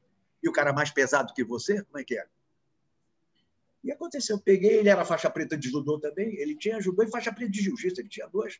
É. Quando eu peguei forte para burro, eu empurrei ele, de repente eu dei-lhe um pé na barriga, mas aquele pé na barriga é que pegou certo, né? Certo, subiu, caí montado nele. Quando eu caí montado, ele quis me tirar. Quando ele quis me tirar, não, eu saí fora. Aí eu fiquei do lado dele. Aí quando ele queria vir para cá, vinha para cá. Foi uma luta de 10 minutos, eu só driblando ele, metia o joelho na barriga, ele queria ele ia sair, daí eu virar para o outro lado. Foi uma luta dinâmica que eu não deixei ele me ver. Ele me procurou todo o tempo e não me viu. Nossa, dizem que é um lutador fantástico, não, né? O Hélio, o Hélio ficou doido, o Carlos também, porque era muito mais franzino, tinha uns 60. Nessa época eu já tinha uns 71 quilos, alguma coisa assim. E o cara tinha uns 90 e babamá. E o cara era alto. Eu tenho foto então, dele. Então, são essas grande. experiências que eu tive. Hã? Eu tenho foto dele, ele era grande. Grande, grande. Então, são experiências que eu tive representando a nossa arte, sabe? E eu sempre mostrei a minha eficiência, o meu conhecimento, eu sempre fiquei muito voltado, eu sou um estilista no sentido da, do clássico, né? É, usar o princípio do jiu-jitsu, do ceder para vencer, sabe? Maravilha. Eu uso essa, esse princípio. Né? E essa formação toda me deu uma nota conotação. Por exemplo, a minha defesa pessoal pelos dois lados, não só pelo lado direito, pelos dois lados. Okay. Bom. E é, e é uma forma de um catar. É agressão e defesa. Agressão e defesa. Agressão, sem, movi sem movimento. Você faz sem golpes. 10, 15 minutos eu faço isso. Não repasso. Focamento, pegar de golpe, pá, pá, pá, pá, pá, pá, e o cara vai respondendo. Por que respondendo? Porque é reflexo condicionado. Na rua você não vai pensar. Claro. Acho. Eu tive até uma oportunidade há pouco tempo, que eu estava. Eh, por acaso eu entrei numa live de, de, de os, os, historiadores e na área de segurança, o pessoal na área de segurança. O cara falou uma bobagem ali, nem conheço, nem sei quem é a pessoa, mas conheci quem estava dirigindo os trabalhos ali. Era o Ian, filho do, do Flávio. Do, neto. Do Flávio. Neto. Ou não? É o neto do Flávio, né? É, neto do Flávio, Ian, é, filho do Silvio, que é meu aluno também. Passou na minha mão, dei muitas aulas, muito bonzinho, boa pessoa, bom garoto. E aí o cara falou assim: não, porque a defesa pessoal chega na hora, da, no momento, o cara se perde, porque o cara vai pensar naquilo, tal, tem a parte emocional. tal. Ele começou a defender que a defesa pessoal não funciona numa situação de briga. Aí eu entrei e disse assim: eu gostaria de participar disso aí, Ian, você pode me dar oportunidade? Eu disse: olha, eu estou ouvindo um depoimento de um dos palestrantes né, que está compondo a mesa, eu quero pedir desculpas, mas eu gostaria de, de dizer algumas coisas para você, assim mesmo. O meu aluno não esquece na rua. Se ele for agredido, ele vai se defender. Então não tem tempo para isso. Porque senão eu não. Para quem então eu vou dar aula? Eu não vou dar aula. Fecha a minha academia. Claro. Depois eu pergunto. É, eu estava até anotado aqui sobre esse tema, porque a, é, a defesa pessoal, talvez nos últimos cinco ou anos ou mais, ela ficou muito em evidência. E, ao meu ver, há, há um oba-oba, até sem conhecimento de muitos professores também.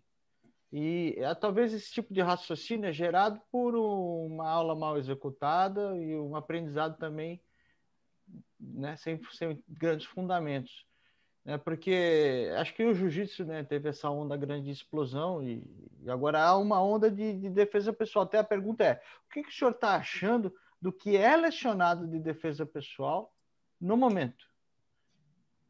Eu acho o seguinte: o pessoal do jiu-jitsu, com, a, com a, o jiu-jitsu, eu, eu, eu, classifico o jiu-jitsu em quatro áreas: né? jiu-jitsu, filosofia para idosos, cara mais velho que não quer competir o jiu-jitsu educacional, é o garoto que está na escola, é o garoto que está estudando, não tem medo de nada, ao contrário, ele é agressivo demais, ele precisa minorar isso para ele se dar bem com seus colegas e não ele ser o, o bullying dos outros. O ele que vai ser o provocador, esse precisa do, do jiu-jitsu educacional. O jiu-jitsu desportivo, que é o jiu-jitsu competitivo, e o jiu-jitsu terapêutico. Aquele garoto que tem medo, aquele garoto que vai para a tua academia para aprender a ter segurança. O pai chegar assim, o professor, meu filho não desce no playground porque ele tem medo. E aí? Eu estou querendo vender meu apartamento. Aí o garoto estava sentado na minha porta. Eu disse: Você sabe dar cambalhota para o garoto? Eu já queria entornar ele. O garoto muito arredio ali. Quem estava querendo era o pai, não era o filho. Aí eu quebrei aquilo ali, daqui a pouco eu dei uma cambalhota, ele foi, pá, pá, pá. matriculou, o garoto ficou um craque. Era o líder da, lá no, no playground. Ah. Resolveu o problema do garoto, cara. O jiu-jitsu. Agora, isso é que é. Então, o jiu-jitsu, com, com o surgimento do jiu-jitsu desportivo, com a competição, ninguém mais ensinava, porque eu talvez tenha, até eu, eu estou, talvez não, eu sou uma das últimas gerações, talvez quem mais? Tem o Reilson, que é muito bom na parte de defesa pessoal, Grace. Né? Agora, fora isso, os meninos, até os meninos começaram a treinar, porque eles treinavam porque o Hélio botava mais, eles queriam competir. Que a competição era mais evidenciado porque tinha o problema do prêmio, tinha o problema da vaidade pessoal, e a defesa pessoal não mostrava isso para você. Então, o que aconteceu? Aí o jiu-jitsu ficou um jiu-jitsu capenga. Olha, eu digo isso. Está falando como seu irmão. É, o João Beto fala capenga de outra, de outro, de outra, de outra maneira. De outra maneira. De outro enfoque. Uhum. Eu, eu mostro o seguinte: porque tem tanta defesa, parte de defesa pessoal que você usa na luta. Claro. Você usa na luta, cara. E outra coisa, o seu corpo é moldado com a defesa pessoal. Eu nunca, você não deve começar nunca a aula de jiu-jitsu com luta de chão, não. Você começa em pé. Eu já digo o seguinte: eu vou ensinar meu aluno a cair só depois que ele estiver derrubando muito. eu não quero que ele caia. Ele não vai cair, ele vai derrubar. Uhum. Uhum. Mas é nesse sentido que era a minha pergunta mesmo. Há uns 30 anos aí de que, de, em que o jiu-jitsu, defesa pessoal, foi deixado de lado. E é, agora é, há uma vontade de retomar isso. E está cheio de gente com a vontade, mas sem o conhecimento. Aí é. essa é pergunta que eu, que eu queria ter. É, Para mim é claro, é claro, porque o, o, o professor de jiu-jitsu, que dava a parte competitiva, ele não era um professor, ele era um treinador. Ele ficava sentado, ele treina lá, ia mostrava, papapá, não precisava nem botar kimono. Eu, quando fui professor da aula, eu levava queda para burro, eu levava chave de braço para burro, eu levava muito estrangulamento.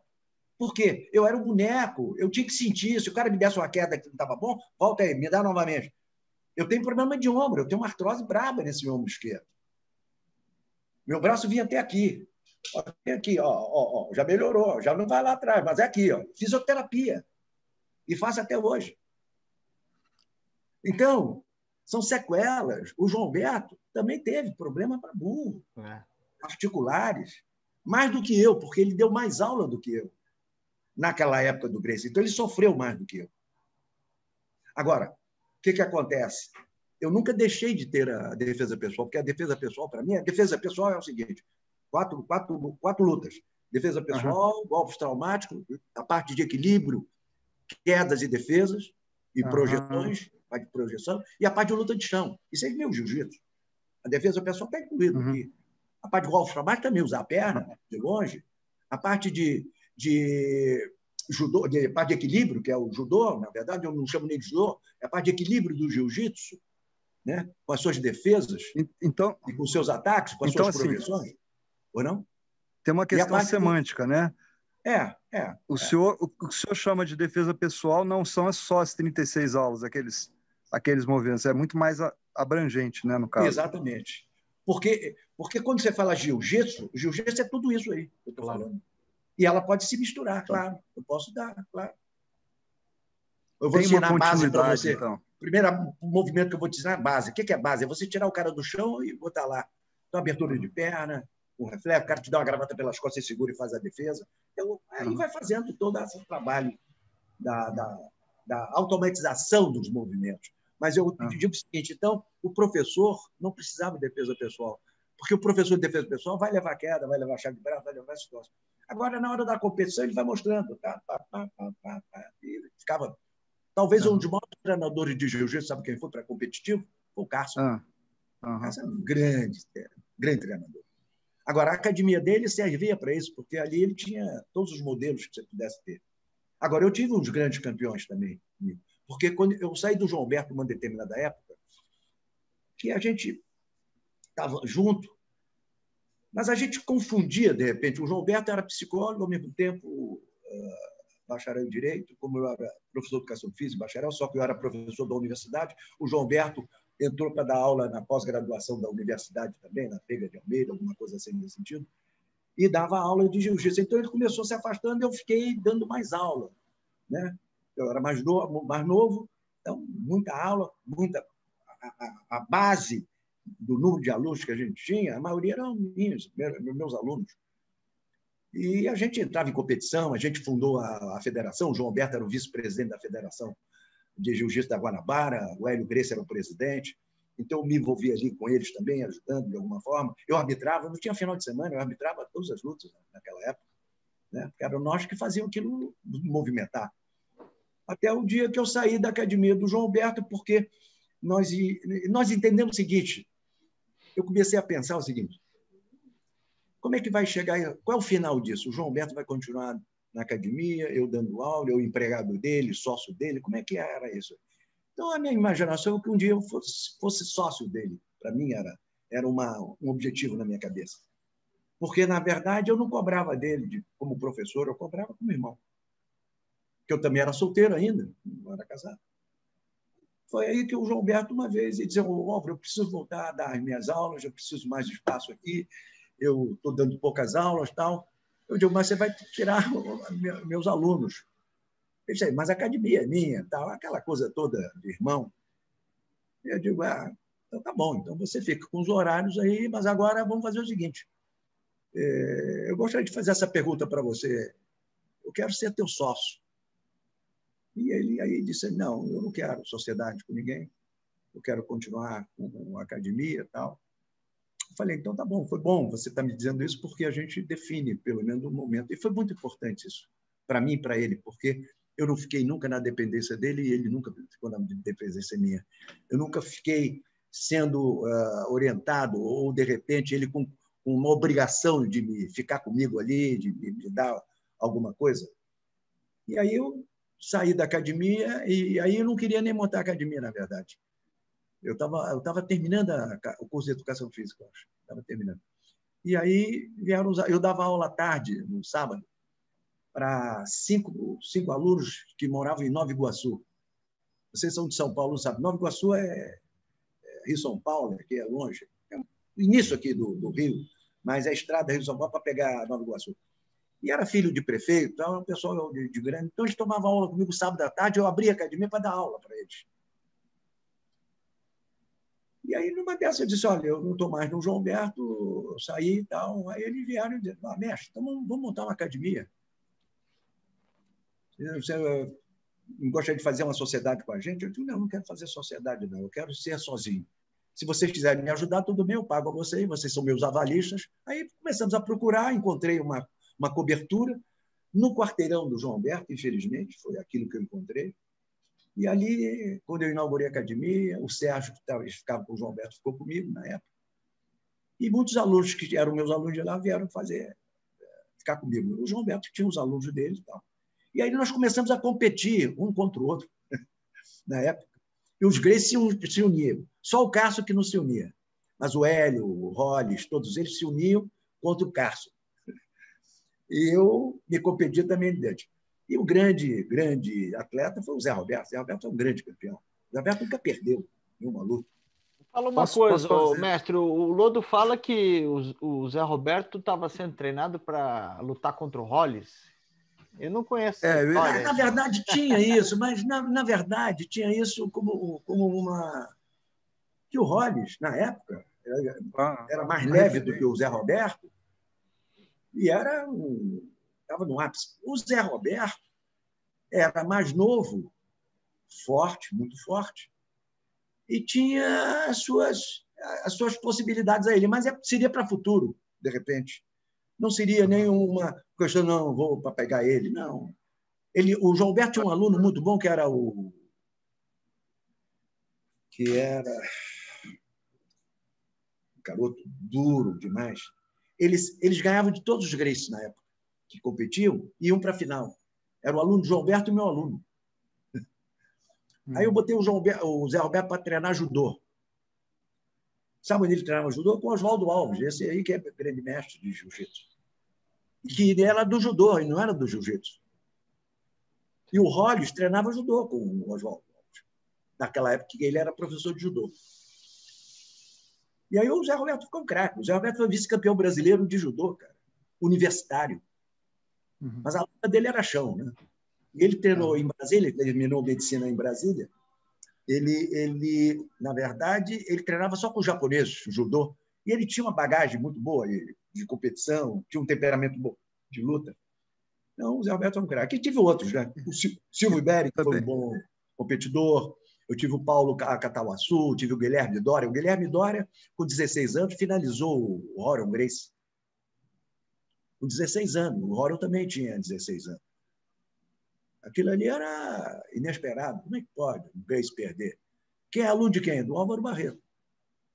Eu arbitrei a luta do. do... Eu, eu, tinha uma ligação com todo mundo ali, com muita, muito respeito por todos. E eu fui muito respeitado porque eu sempre o respeitei e sempre fui muito sério. Eu arbitrei a luta do Renzo com o Valide, aquela uma hora de luta. Ah, tá. Sim, sim, sim. Conta, conta para nós sobre isso. Essa luta eh, eh, foi realizada no Flamengo, no, no ginásio do Flamengo, na Gávea, e o Robson chegou para mim, oh, você podia arbitrar a luta, tal, não sei o quê, mas você vai, vai ter ingresso para o pessoal assistir? Vai, vai, tal. Então você pode me pagar alguma coisa, né? Você sim, claro, eu já tenho uma verba para você. Eu digo, então tá, perfeito, tá bom. Chegou no dia, o pessoal invadiu, teve umas preliminares, o pessoal invadiu o ginásio, o pessoal no chão, e o tatame era no chão. O tatame estava todo no ginásio, o pessoal cercou, era gente pra caramba. E eu, eu nos bastidores já fazendo o meu movimento ali. É, Carson e o Robson. Eu ia para um e eu para outro, cada um no vestiário. Vai valer ponto ou é finalização? Ah, vai valer ponto? Vai, vai valer ponto. Tá bom, então, vai valer ponto. O que, que vai valer? Montada, raspagem, queda. Aí botei os pontos todos. Né? Aí eu botei todo mundo para assinar, botei o Cássio para assinar, o papel que eu fiz, fiz um documento manual para a gente não ter problema depois. Uma hora de luta, né? Que esporte é esse de uma hora de luta? Era um confere ali, era, um, era, uma, era um, um o, o, o, o Renzo tinha uma, um potencial de, de, do jiu-jitsu que o Valide não tinha. Mas o Valide era mais forte que o Renzo fisicamente e muito bem treinado pelo Cássio. O Valide nunca caía por baixo, sempre caía por cima. Tinha muita cancha, né, Messi? Muita. Tanto que ele foi campeão sempre, todas as lutas dele. Só perdeu no dia que o aluno do, do Carlinhos, que foi o Roleta. Roleta. O Roleta deu uma raspagem nele, caiu por cima. O Valide nunca tinha caído por baixo e estava desacostumado o Lambert. Achava que ia cair. Aí ele perdeu. No... Não, não foi finalizado, mas perdeu por ponto. Bem no final, né? É, foi no final, é. Foi no final, é. É, foi famosa. E aí, essa luta, então, o, o, Renzo foi para a vitória e o, e o Valide queria ponto, queria ganhar só. Aí eu, aí eu comecei a criar o seguinte: olha, não pode ficar fazendo hora, amarrar, tá no 100 quilos, não pode amarrar. Tem 30 segundos para sair da posição para movimentar toda vez que o Valide segurava muito, 30 segundos para sair. Aí ele. Pá, pá, pá, ah, não, saiu, tá bom, em pé, eu botava em pé. Ele ficava louco para ficar em pé, porque tinha risco ali. Ele tinha risco. Mas eu levantava, mas não que, ajudando a ninguém. Não, ali eu era. Estava exigindo. Que ele queria ganhar por pontos. Ele estava com pontos, tanto que ganhou uma hora de luta, ganhou por pontos, mas o, o Renzo não sofreu nenhum risco. Ele sofreu alguns riscos. Alguns riscos na luta. Essa é a minha. Por isso que eu acho que o Robson não tinha que ter permitido a luta por pontos. Tinha que ser vencer ou não vencer. É, interessante, uhum. né? Podia durar. É interessante. É. Ah, não, não, mas eu não contei o maior. Eu digo, como é que eu vou botar o pessoal para fora dali, que estavam ao redor do tatame? Ninguém pagou aquela entrada para ficar ali, cara. No gargarejo ali do tatame. E eu ali no meio, arbitrando, cara. Olha só, o pessoal do Cássio e o pessoal do Robson. Ali.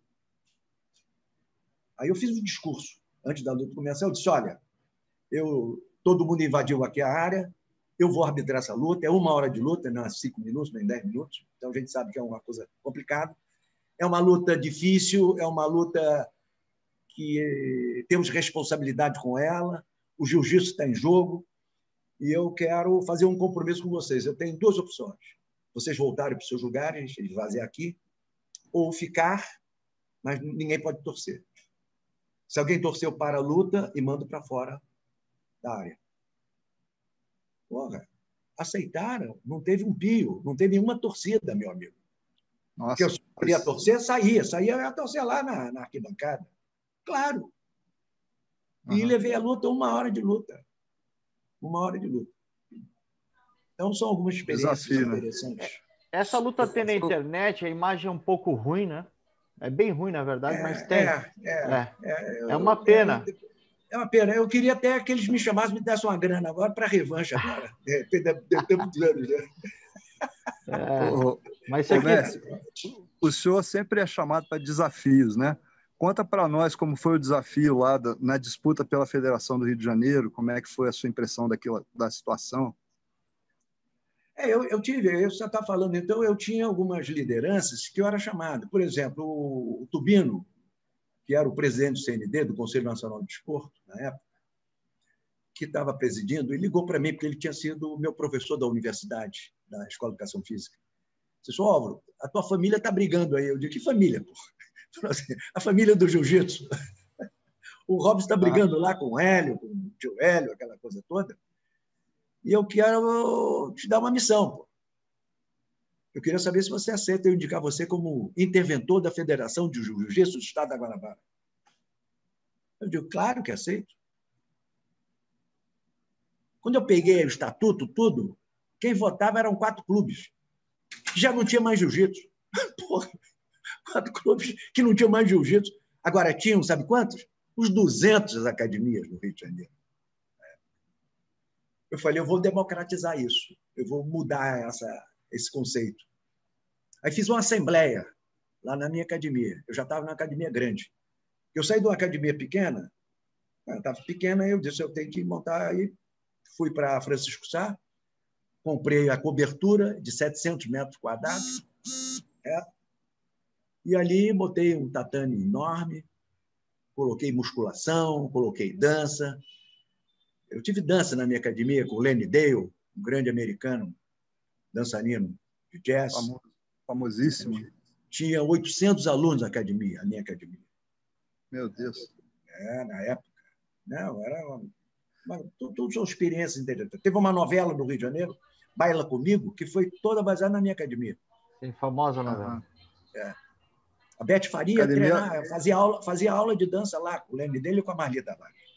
Academia é. Álvaro Barreto. Consta em é. todos os históricos das academias no Brasil. É uma academia modelo aí. Faz é. parte da história das academias no Brasil. Ela foi mesmo, foi mesmo.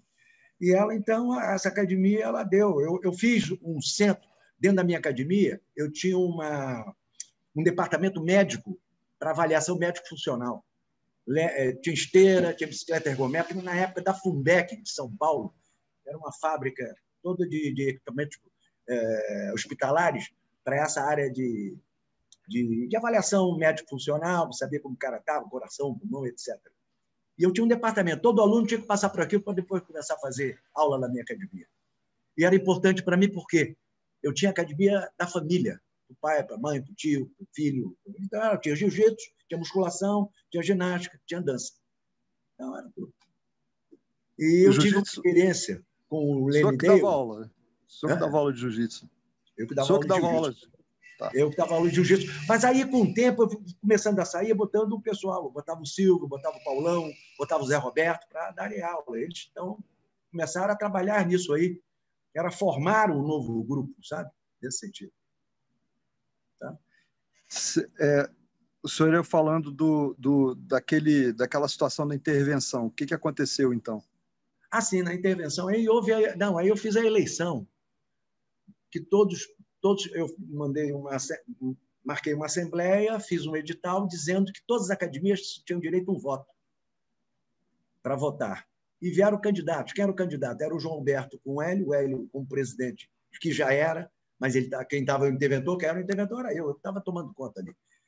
E aí o Hélio veio, o Hélio veio com o João Alberto e o Robson apareceu ele com o Mauri Bittetti, o Mauri pai do Maurizinho.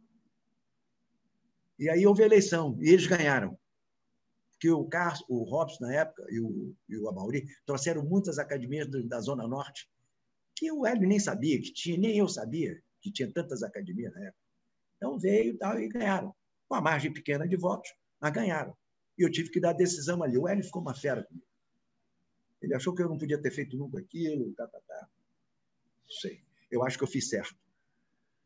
E o Robson tinha feito uma combinação com o Amaury Bittetti, que um, dois anos depois, o Amaury viria como, como candidato a presidente e o Robson como vice-presidente. Passaram-se os dois anos, o Amaury ligou para o Robson. Robson, não está na época de a gente fazer a eleição? Ele falou, você não lê jornal, não? Mas por quê, pô? Fui eleito a semana passada, fui reeleito semana passada. Nunca mais largou, nunca mais fez eleição. Essa é a história da Federação de Jiu-Jitsu do Estado do Rio de Janeiro. O Robson nunca fez eleição.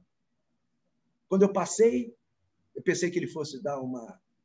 E está aí, na verdade, o Carlinhos com a, com a Confederação. Vai ter o jiu-jitsu nas Olimpíadas? Não pelo Brasil. Vou perguntar para o senhor, aproveitando. O senhor não acha que assim, o jiu-jitsu precisou se consolidar no Brasil pela força de uma família forte, de um patriarcado, porque a nossa cultura é patriarcal, né? E isso se refletiu no jiu-jitsu positivamente. Tivemos uma família que conseguiu a proeza, porque nenhum país se preservou aquele modelo de jiu-jitsu do Conde Coma, de desafio, de defesa pessoal. Isso tudo nos outros países acabou. E no Brasil nós devemos aí a liderança do Carlos Grace, ao modelo do Hélio Grace, enfim, essa família, é graças a ela que, que existe tudo isso.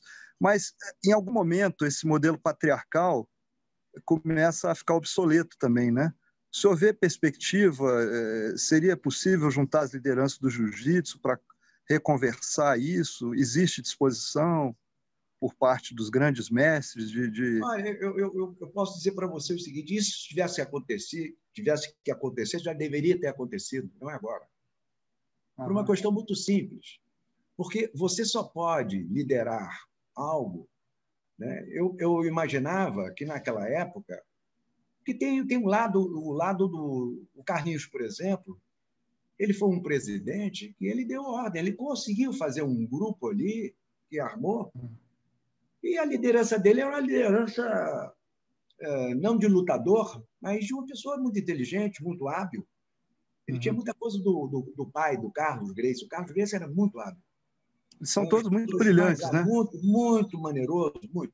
E conseguiram. Ele e o Hélio fizeram uma dupla de irmãos que tinha uma irmandade fortíssima dos dois, uhum. sabe? Um era um ligado. Eu me lembro que às vezes o Carlos, Hélio falava: "O Carlos, o que você acha que eu devo comer hoje?" Era assim. Uhum. Então o Carlos tinha uma liderança. Era um cara que chegava sete, meia, oito horas da noite, da, da manhã, lá em Teresópolis, subia na, na caixa d'água, tinha uma caixa d'água, porra, era uma torre, uma escadaria lá em cima, era um quarto, ele tomava banho de sol nu, lá, nu. oito horas, nove horas da manhã. Ele não usava sapato de couro, ele não usava sapato de borracha, de couro não, de borracha, não, só de couro. Uhum. Ele, ele era uma pessoa que estava voltada, duas coisas ele conseguiu com a luta. A dieta Grace, que foi uma coisa importante. A parte espiritual dele, ele tinha um poder né, de, de concentração, tinha muitas informações, ele fazia um chá que ele curava as pessoas, ele tinha um poder de persuasão muito forte com as pessoas e ele conseguiu colocar em prática. E essa dieta dele era um cara que saudável, teve filho até os 80 e poucos anos. Né? É um troço assim, incrível isso, né? O senhor conversava com o Carlos também? Interagia pessoalmente com ele? Pouco, pouco, pouco. Mais com ele do que com o Carlos. Porque uhum. o, o, o, Carlos, ele foi ficando mais velho, ele ficou mais, mais arredio. Ele só dava consultas, ele é muito assim, mas muito, muito gentil, muito, muito, muito. E casou uma com uma mulher carismática. Muito, é, e ele casou com uma mulher muito mais nova do que ele, que foi a Lair, e que ele teve tantos filhos, 11 filhos, né? essa uhum. turma toda.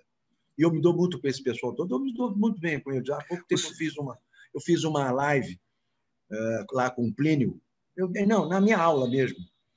É, o bate-papo que eu faço toda quarta-feira, eu falo sobre a minha tese de mestrado, Sim. que é na área de consciência corporal e hemisfericidade, né, em termos de intencionalidade, no ganho de força, preparação física, né, pensando.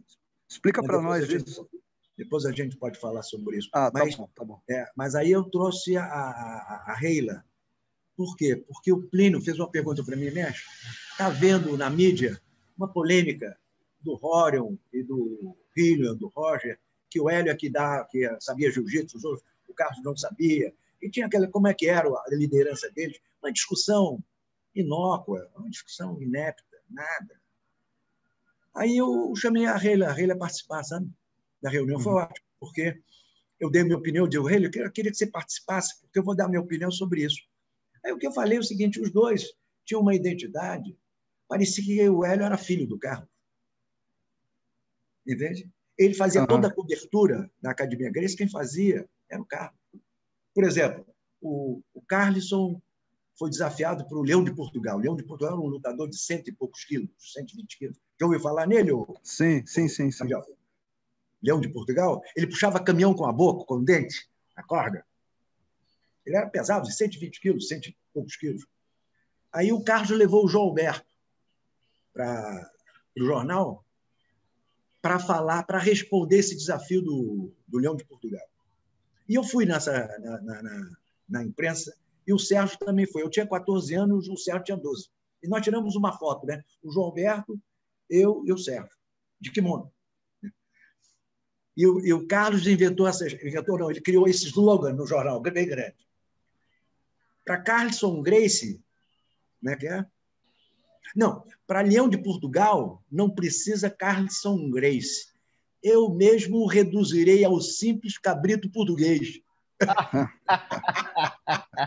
Estava escrito, aí o João Beto respondendo o desafio do Leão de Portugal. Mas isso era o Carlos que inventava. Ele era um cara inteligente, um cara do marketing, que é incrível, né? E eu uhum. me lembro disso, garoto, essas, essas coisas que a gente vai aprendendo, vai captando. Oh, então, é isso aí, que nós temos é resultado dos dois juntos. Sem, um sem o outro não teria isso. Claro, claro. Não teria. Claro. E não, não existiria isso. Não, não existiria isso. Não. Entendeu? Não existiria. Eles nunca iam brigar um com o outro, nada.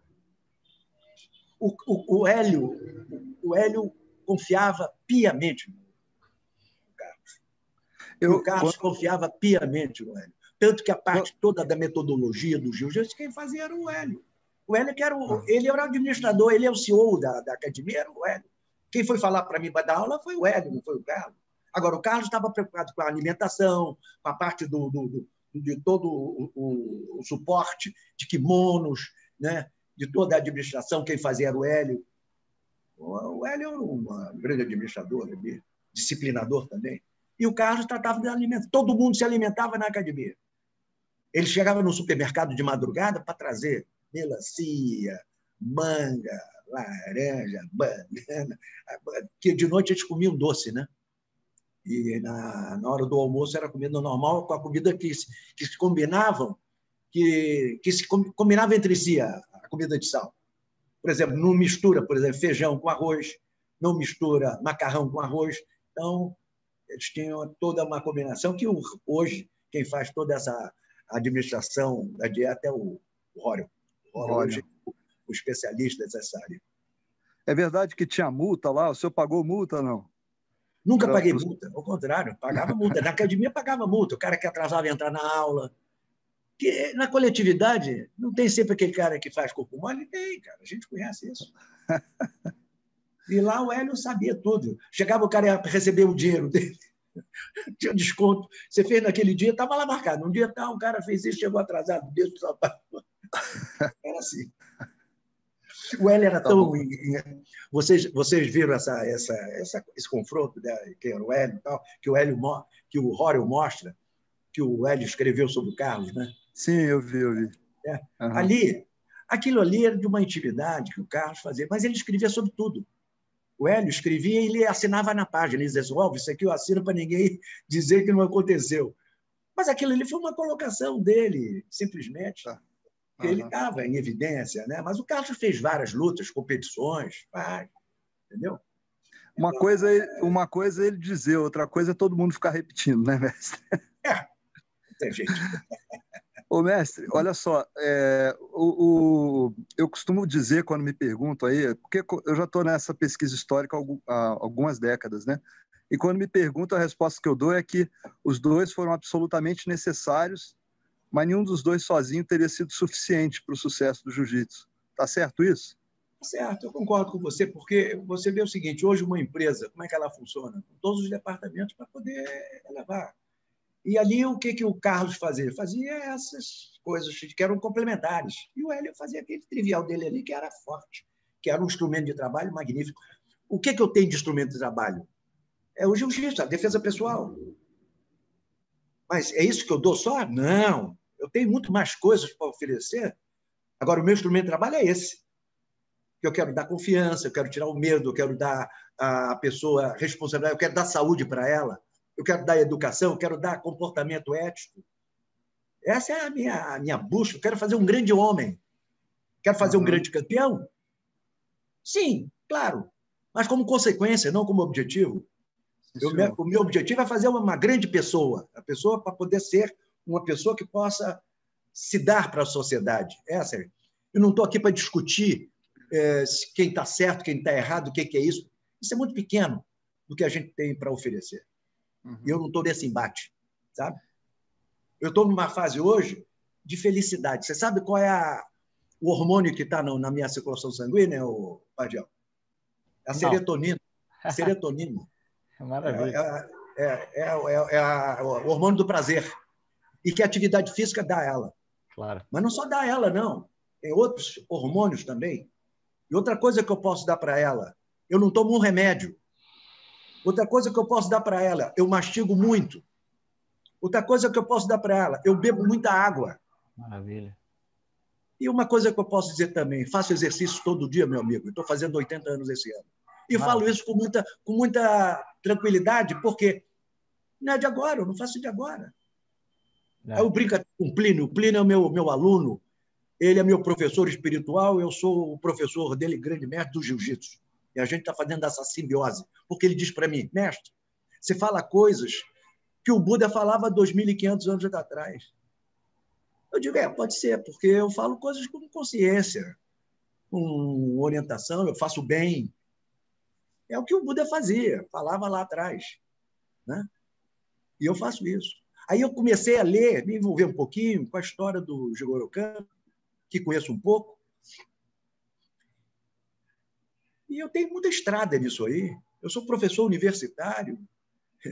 Eu sempre busquei na literatura tudo aquilo que eu gostaria que eu estivesse fazendo na minha prática. Então, eu dou aula para criança, eu mando a minha criança, eu mando ela fazer um exercício, um aquecimento, que ela não sabe por que ela está fazendo, mas eu não mando ela correr em volta da quadra. Por que isso? É falta de criatividade do professor. Então, eu tenho um binômio que eu dou na minha aula, é interesse e prazer pela prática é motivar o seu aluno a praticar. Terminou a aula e diz assim, já acabou? Essa é a minha, a minha função enquanto um educador. Eu sou um professor educador. Sabe? Mestre, eu queria comentar dois vídeos que eu vi do senhor que me encantaram. Né? Tudo do senhor é encantador, a sua simpatia, a ah, sua diplomacia. Não. O senhor é uma pessoa. Você é aí está enchendo a minha bola, meu coração vai explodir aqui de, de emoção. Mas, é, mas é, é, é sincero, eu não falo sem. É, e, e, assim, é muito impressionante sua ponderação, seu equilíbrio. Mas é, eu, eu vi dois vídeos que me impressionaram em particular, né?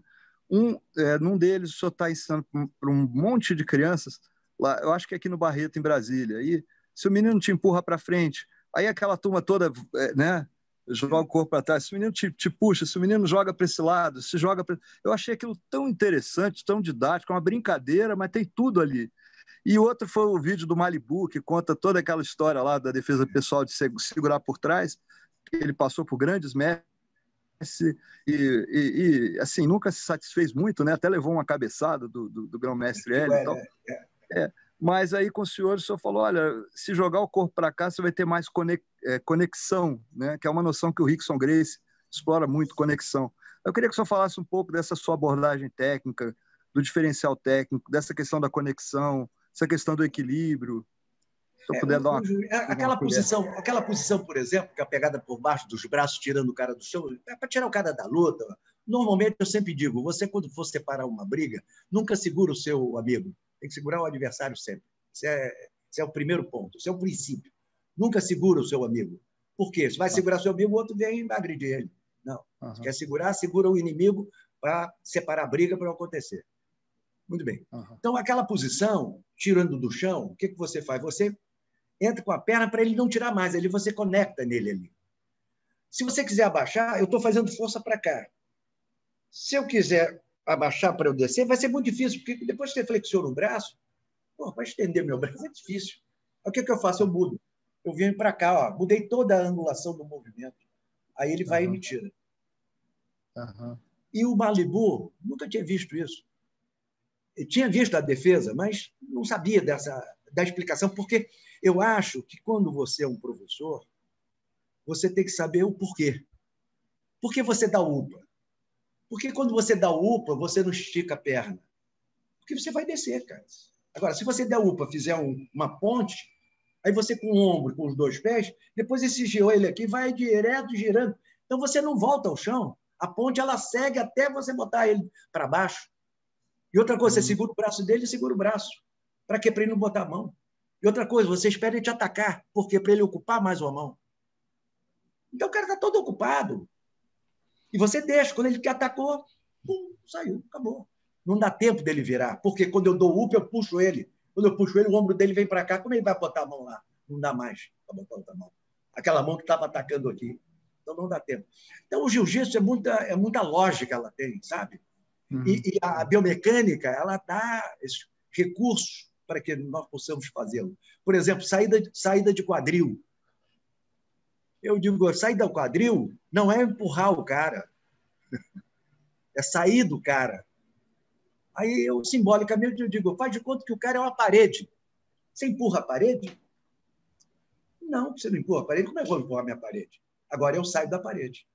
É a hora que você cria espaço para poder recuperar aquela situação que você, cara, está do lado do seu. Quando você põe a mão e sai o quadril, o que vai acontecer? Você está com a mão no cara lá, e o cara está querendo vir e você não vem. Mas você sai só o quadril. Agora, como é que você vai entrar com a perna se você não tirou o corpo ainda? Aí você tira o corpo, abandona o sujeito e entra a perna no lugar da mão e do corpo que saiu. Por isso que muita gente sai o quadril, quando quer recuperar, não consegue, porque o corpo dele está lá, o joelho está batendo no peito dele. Não consegue. Então, Vamos olha... fazer o seguinte: eu posso fazer uma sugestão, de repente, marcar claro. um, outro, é. um outro momento, um outro momento, outro dia, tá ótimo, tá discussão, tá para nós falarmos da minha tese de mestrado. Maravilha. Ah, claro, Maravilha. Vamos falar. Eu, eu, é, eu, vamos falar na minha isso. tese de mestrado é uma, uma relação entre o nível, a relação entre o nível eh, de consciência corporal e hemisfericidade. Processamento hemisférico. O que quer dizer? Que a hemisfericidade, o lado esquerdo hemisférico trabalha o lado direito do corpo, ah. e assim, é cruzado. Entendi. E existia um trabalho, existe um trabalho na fisioterapia, que o cara, quando perde um membro, ele tem que botar uma prótese naquele membro aquele perdido. Mas ali ele tem que fortalecer aquele cotoco, que tá, aquela sobra. Certo.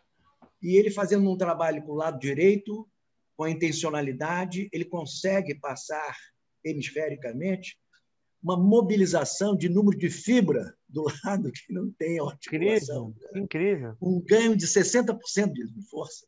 Nossa, incrível, incrível. isso. É, a, a mente... É tudo, né?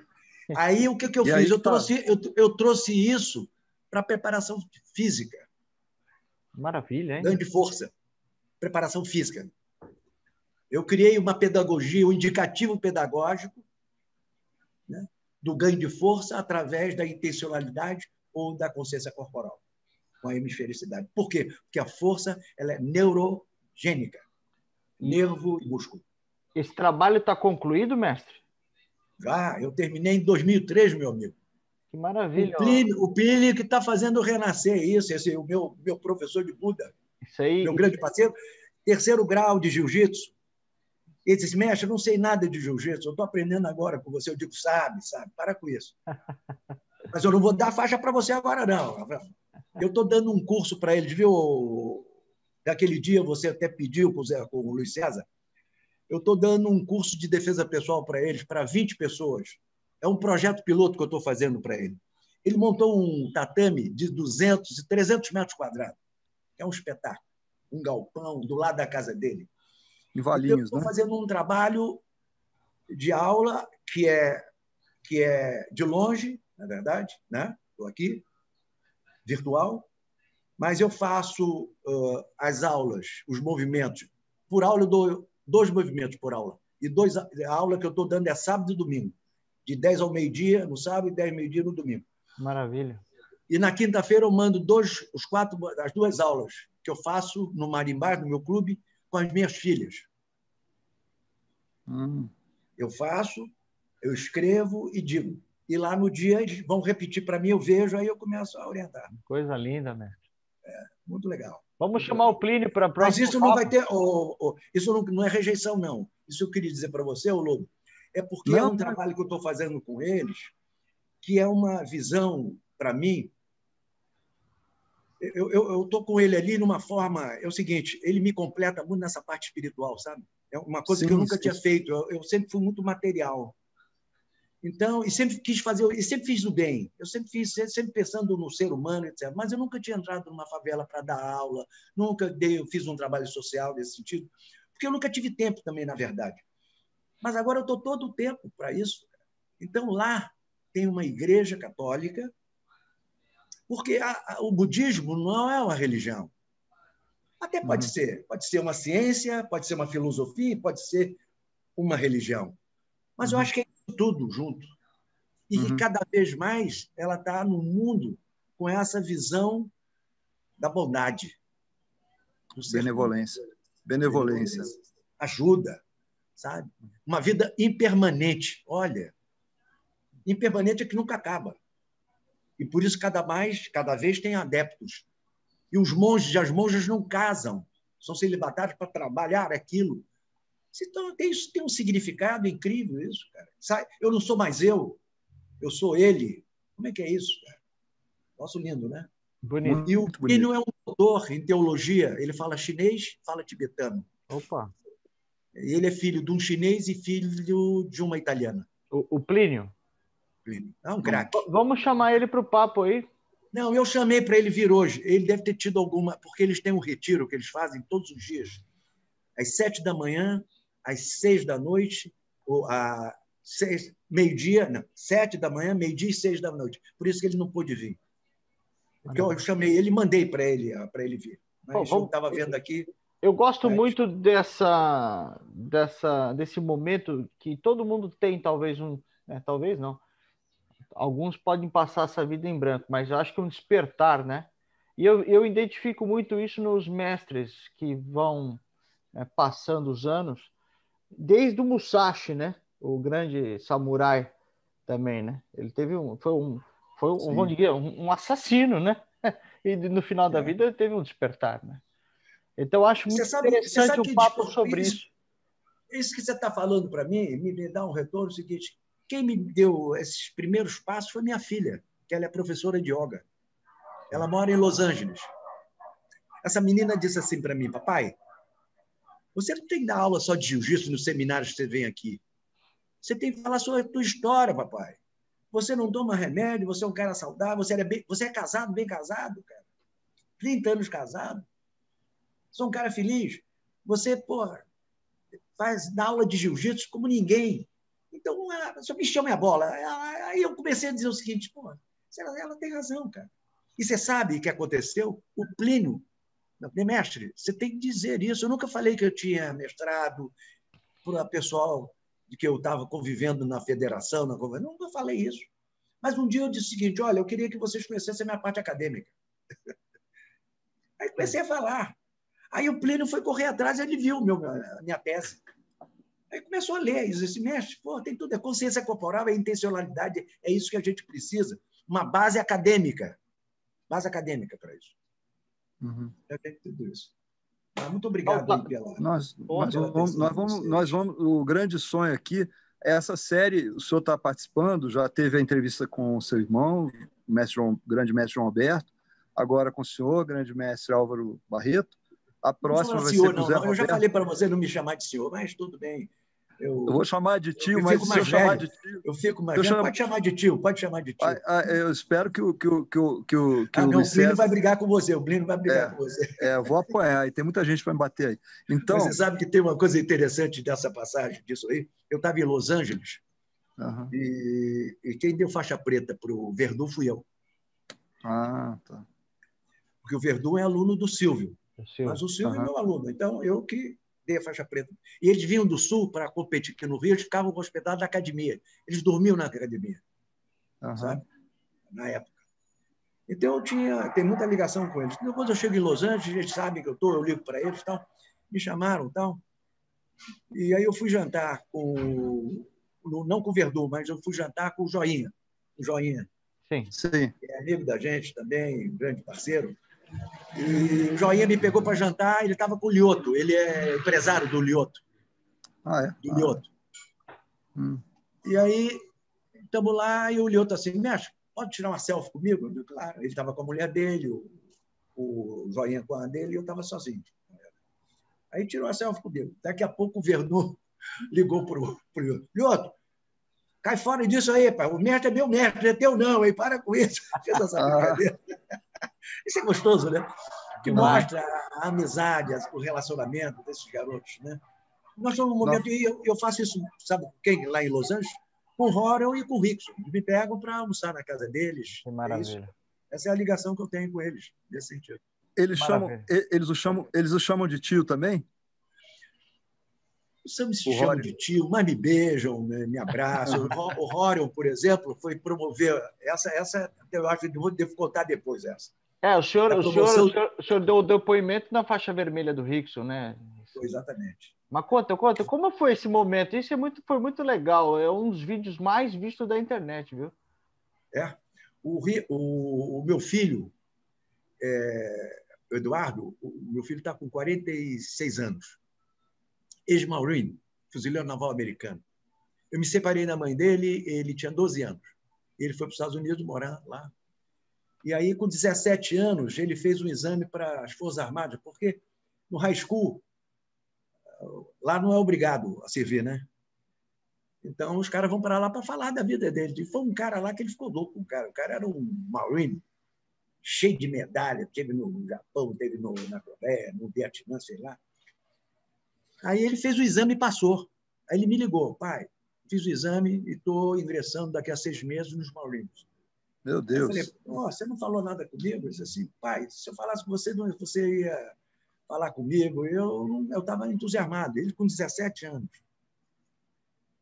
Eu disse, então posso dizer para você algumas coisas. Aí disse para ele, olha, ali, poucas pessoas saem dali formados porque poucas pessoas têm as qualidades que eles querem que tenham. Mas não qualidades os outros têm, mas a qualidade que eles querem. Nem todos têm. E você vai ser testado para ser mandado embora todo o tempo, meu amigo. Todo o tempo. Ele falou, papai, sim, já sei, é, é, é barra pesada, mas eu acho que eu vou conseguir. E seis meses depois ele ingressa. Passou quatro anos. No primeiro ano, que é o ano de base, é o que manda, entraram 700 homens, ficam 300 só. 400 em um ano, hein? Para mandar embora. Bum, bum, bum. E, e o Eduardo entendeu que é o seguinte, que toda vez que ele falava com aquele sargento, o sargento inventava alguma coisa para fazer exercício. Me paga não sei quanto. Não, o cara estava querendo fazer xixi, por exemplo. Porra, o cara não, não deixava o cara fazer xixi, tinha que fazer, ele se mijava nas calças. Então, quebrava todo, tudo aquilo que você pudesse de moral do indivíduo, eles quebravam. E ali ia despertando no cara alguma coisa, né? de, de guerreiro, de, de raiva, sei lá. E o Dudu entendeu o seguinte: não, olha, toda vez que eles me dão a punição, é para eu melhorar. Então não é punição, é prêmio. então toda vez que ah. pedir, já ia com, já aprendeu isso. Não estou falando que foi no primeiro mês, mas sei lá, no primeiro ano, alguma coisa. É, pelo menos nos quatro, cinco meses, porque é barra pesada ali. E quando ele se forma, eu vou lá, eu fui lá. E ele está na base, aqueles 300 homens desfilando. Aquela e aí, aí o que acontece? Aquilo tudo, quando ele me viu, aí foi formidável, fiquei com ele ali e tal, saí fora do momento, eu estava trabalhando na universidade, agora não estou aposentado, mas naquela época você tinha que pedir autorização da presidente da República. Mas ele não vou pedir nada, eu vou, vou um bate-bola, vou e volto. E aí ele foi, se formou, e esse meu filho é uma pessoa que, que é faixa preta de jiu-jitsu. Ah, sim, o professor dele me ligou. Então ele nunca fez, ele fez aula comigo assim, né? Dois meses aqui, vinha aqui no Rio, aí eu dava aula para ele, papapá, papapá. mas nunca teve uma constância.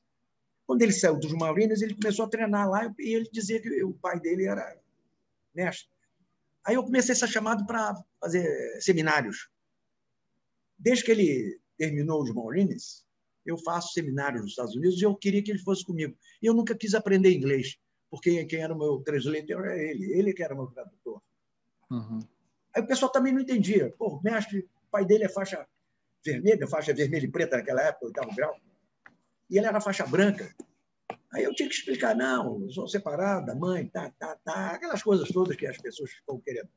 E o Eduardo, então, estava fazendo jiu-jitsu lá com um cara da América Top Team. E o professor dele ligou para mim, mestre, eu vou promover o Eduardo da faixa preta.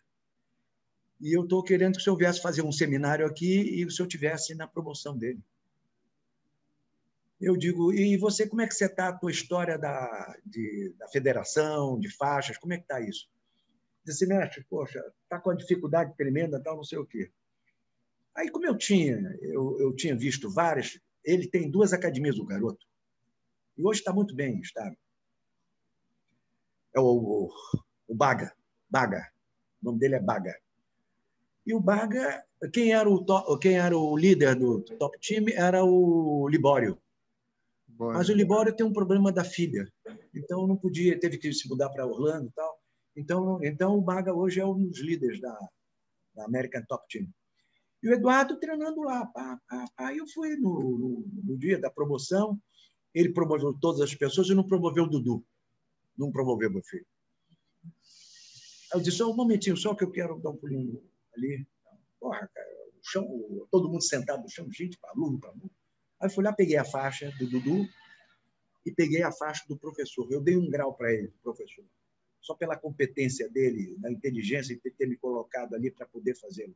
Dei mais um grau não pela eficiência, que ele era eficiente, ele é, mas pela criatividade, pela inteligência emocional que ele teve e me chamar naquele momento que para mim era único, né?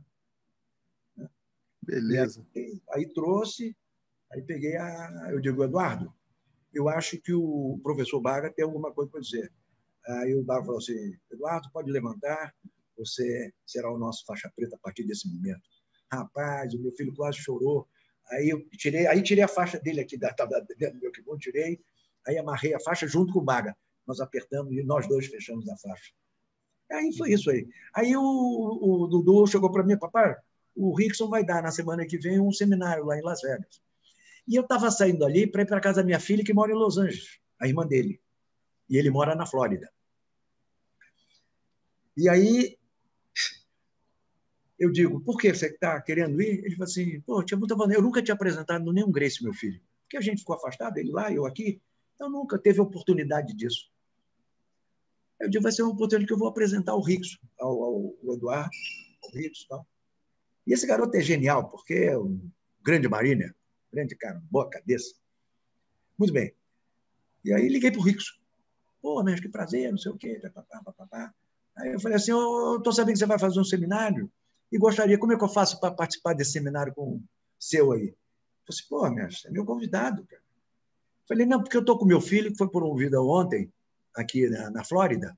a faixa preta. Eu gostaria que ele fosse comigo. Eu, quanto é que eu devo pagar você? Você não mexe, pagar nada.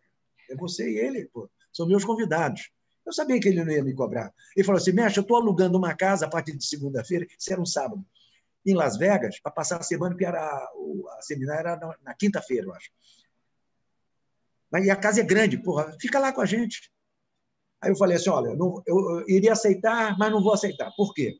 Porque eu estou indo para a casa da minha filha em Los Angeles. E o meu filho vai junto comigo, que é irmão dela. E há, há, um, há um ano que eu não vejo a minha filha, então eu vou para lá a, na segunda-feira e fico até quinta-feira. Na quinta-feira eu vou para Las Vegas. Vou de avião e encontro com você lá. Aí falou, não, diante dessa sua explicação, então tá bom, tá.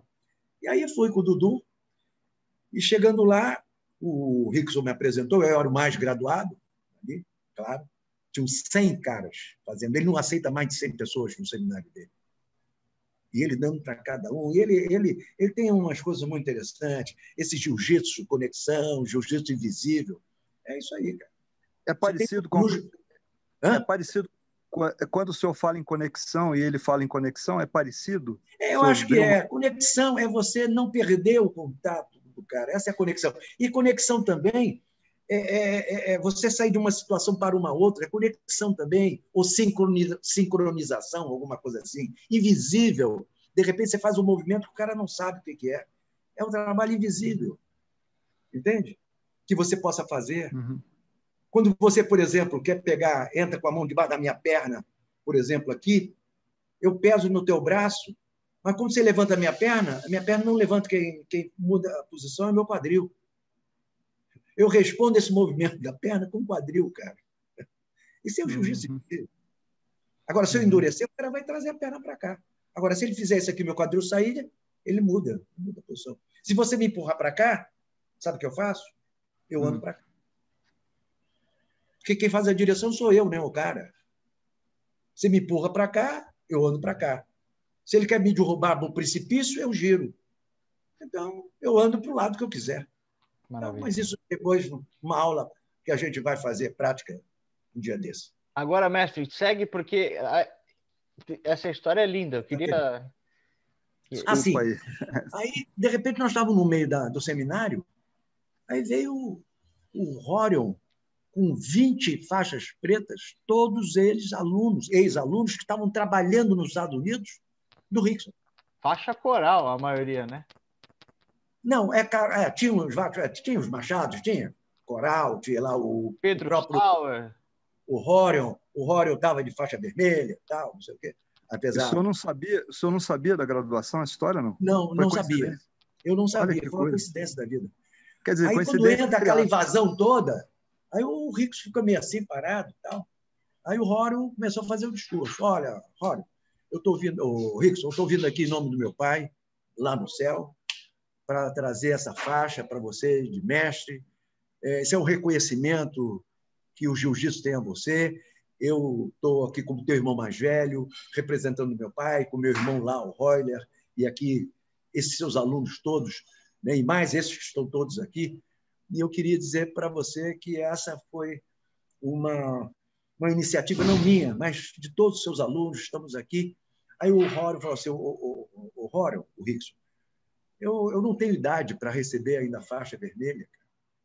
Né? Eu sou presidente de uma federação que tem critérios para a faixa vermelha.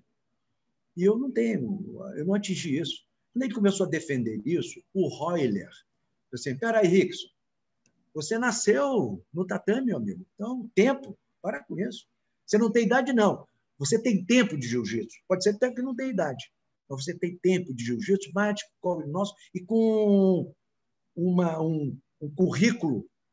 Isso, poucos. Poucos não. Você é um dos únicos. Aí, quando eu peguei, aí eu peguei a deixa. Um momentinho, só, por favor.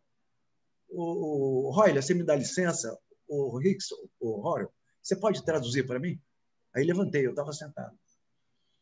Eu digo, o, o Rickson, na academia do seu pai, na academia Grace, onde eu tinha lá meus 15 anos, onde eu comecei com 12 anos lá na academia, não tinha faixa. Todo mundo era faixa branca. Aí tinha faixa azul e faixa azul marinho. Só. no resto. Então, faixa não é nada importante. Mas nesse momento aqui, é uma homenagem que o Rorion e seus alunos estão fazendo a você, que eu acho que é muito justa. Muito justa. Você já ouviu falar em. É, como é que é? Notório saber? Isso numa universidade, o cara recebe um, uma, um título de notório saber porque ele não tem as diplomações, não tem os cursos formais. E você é um notório saber disso. E eu vejo que está muito bem oferecido. Rora, você está de parabéns de fazer essa homenagem ao seu irmão. Rapaz, ele começou a chorar, cara. Aí me pegou, me abraçou. Me abraçou e aceitou. E aí o pessoal depois disse, né? O que, que eu não queria? Eu não queria que a festa acabasse ali.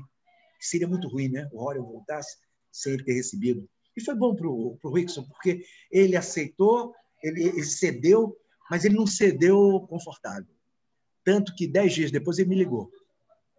Ligou, mestre, eu estou indo, eu indo à Austrália fazer um seminário. Eu estou usando aquela faixa vermelha, mas para a Austrália eu não vou usar essa faixa, mestre. Eu queria pedir licença se você me autorizasse eu tirar a faixa e usar a minha faixa. O Rickson, você tem todo o direito de fazer isso. Não fica constrangido com, comigo. Ao contrário. Eu ali fiz uma defesa de uma, de uma homenagem. Agora, te respeito tremendamente disso de você, dessa sua forma de pensar, que eu acho que está correta. Você tem uma liderança tremenda no jiu-jitsu. Eu acho que seria bem significativo essa tua atitude. Não me põe como é, tivesse constrangido e você não. Você fica bem à vontade para fazê-lo. E eu vou ligar para o Rório para falar sobre isso com ele. E liguei para o Rório e falei: Rório, é isso, isso, isso. E o Rório aceitou. E perfeito, e está lá com a faixa dele até agora. Daqui a pouco vai fazer os 60 anos, que ele não tem 60 anos ainda, né? para poder fazê-lo. Mas coisa essa é a história. Essa é a história. Linda. Bom, e o Rickson, o Rickson é um ícone do jiu-jitsu, né? é um símbolo, né? uma pessoa é, que. É, é, um, é um garoto que tem muitas qualidades, sabe?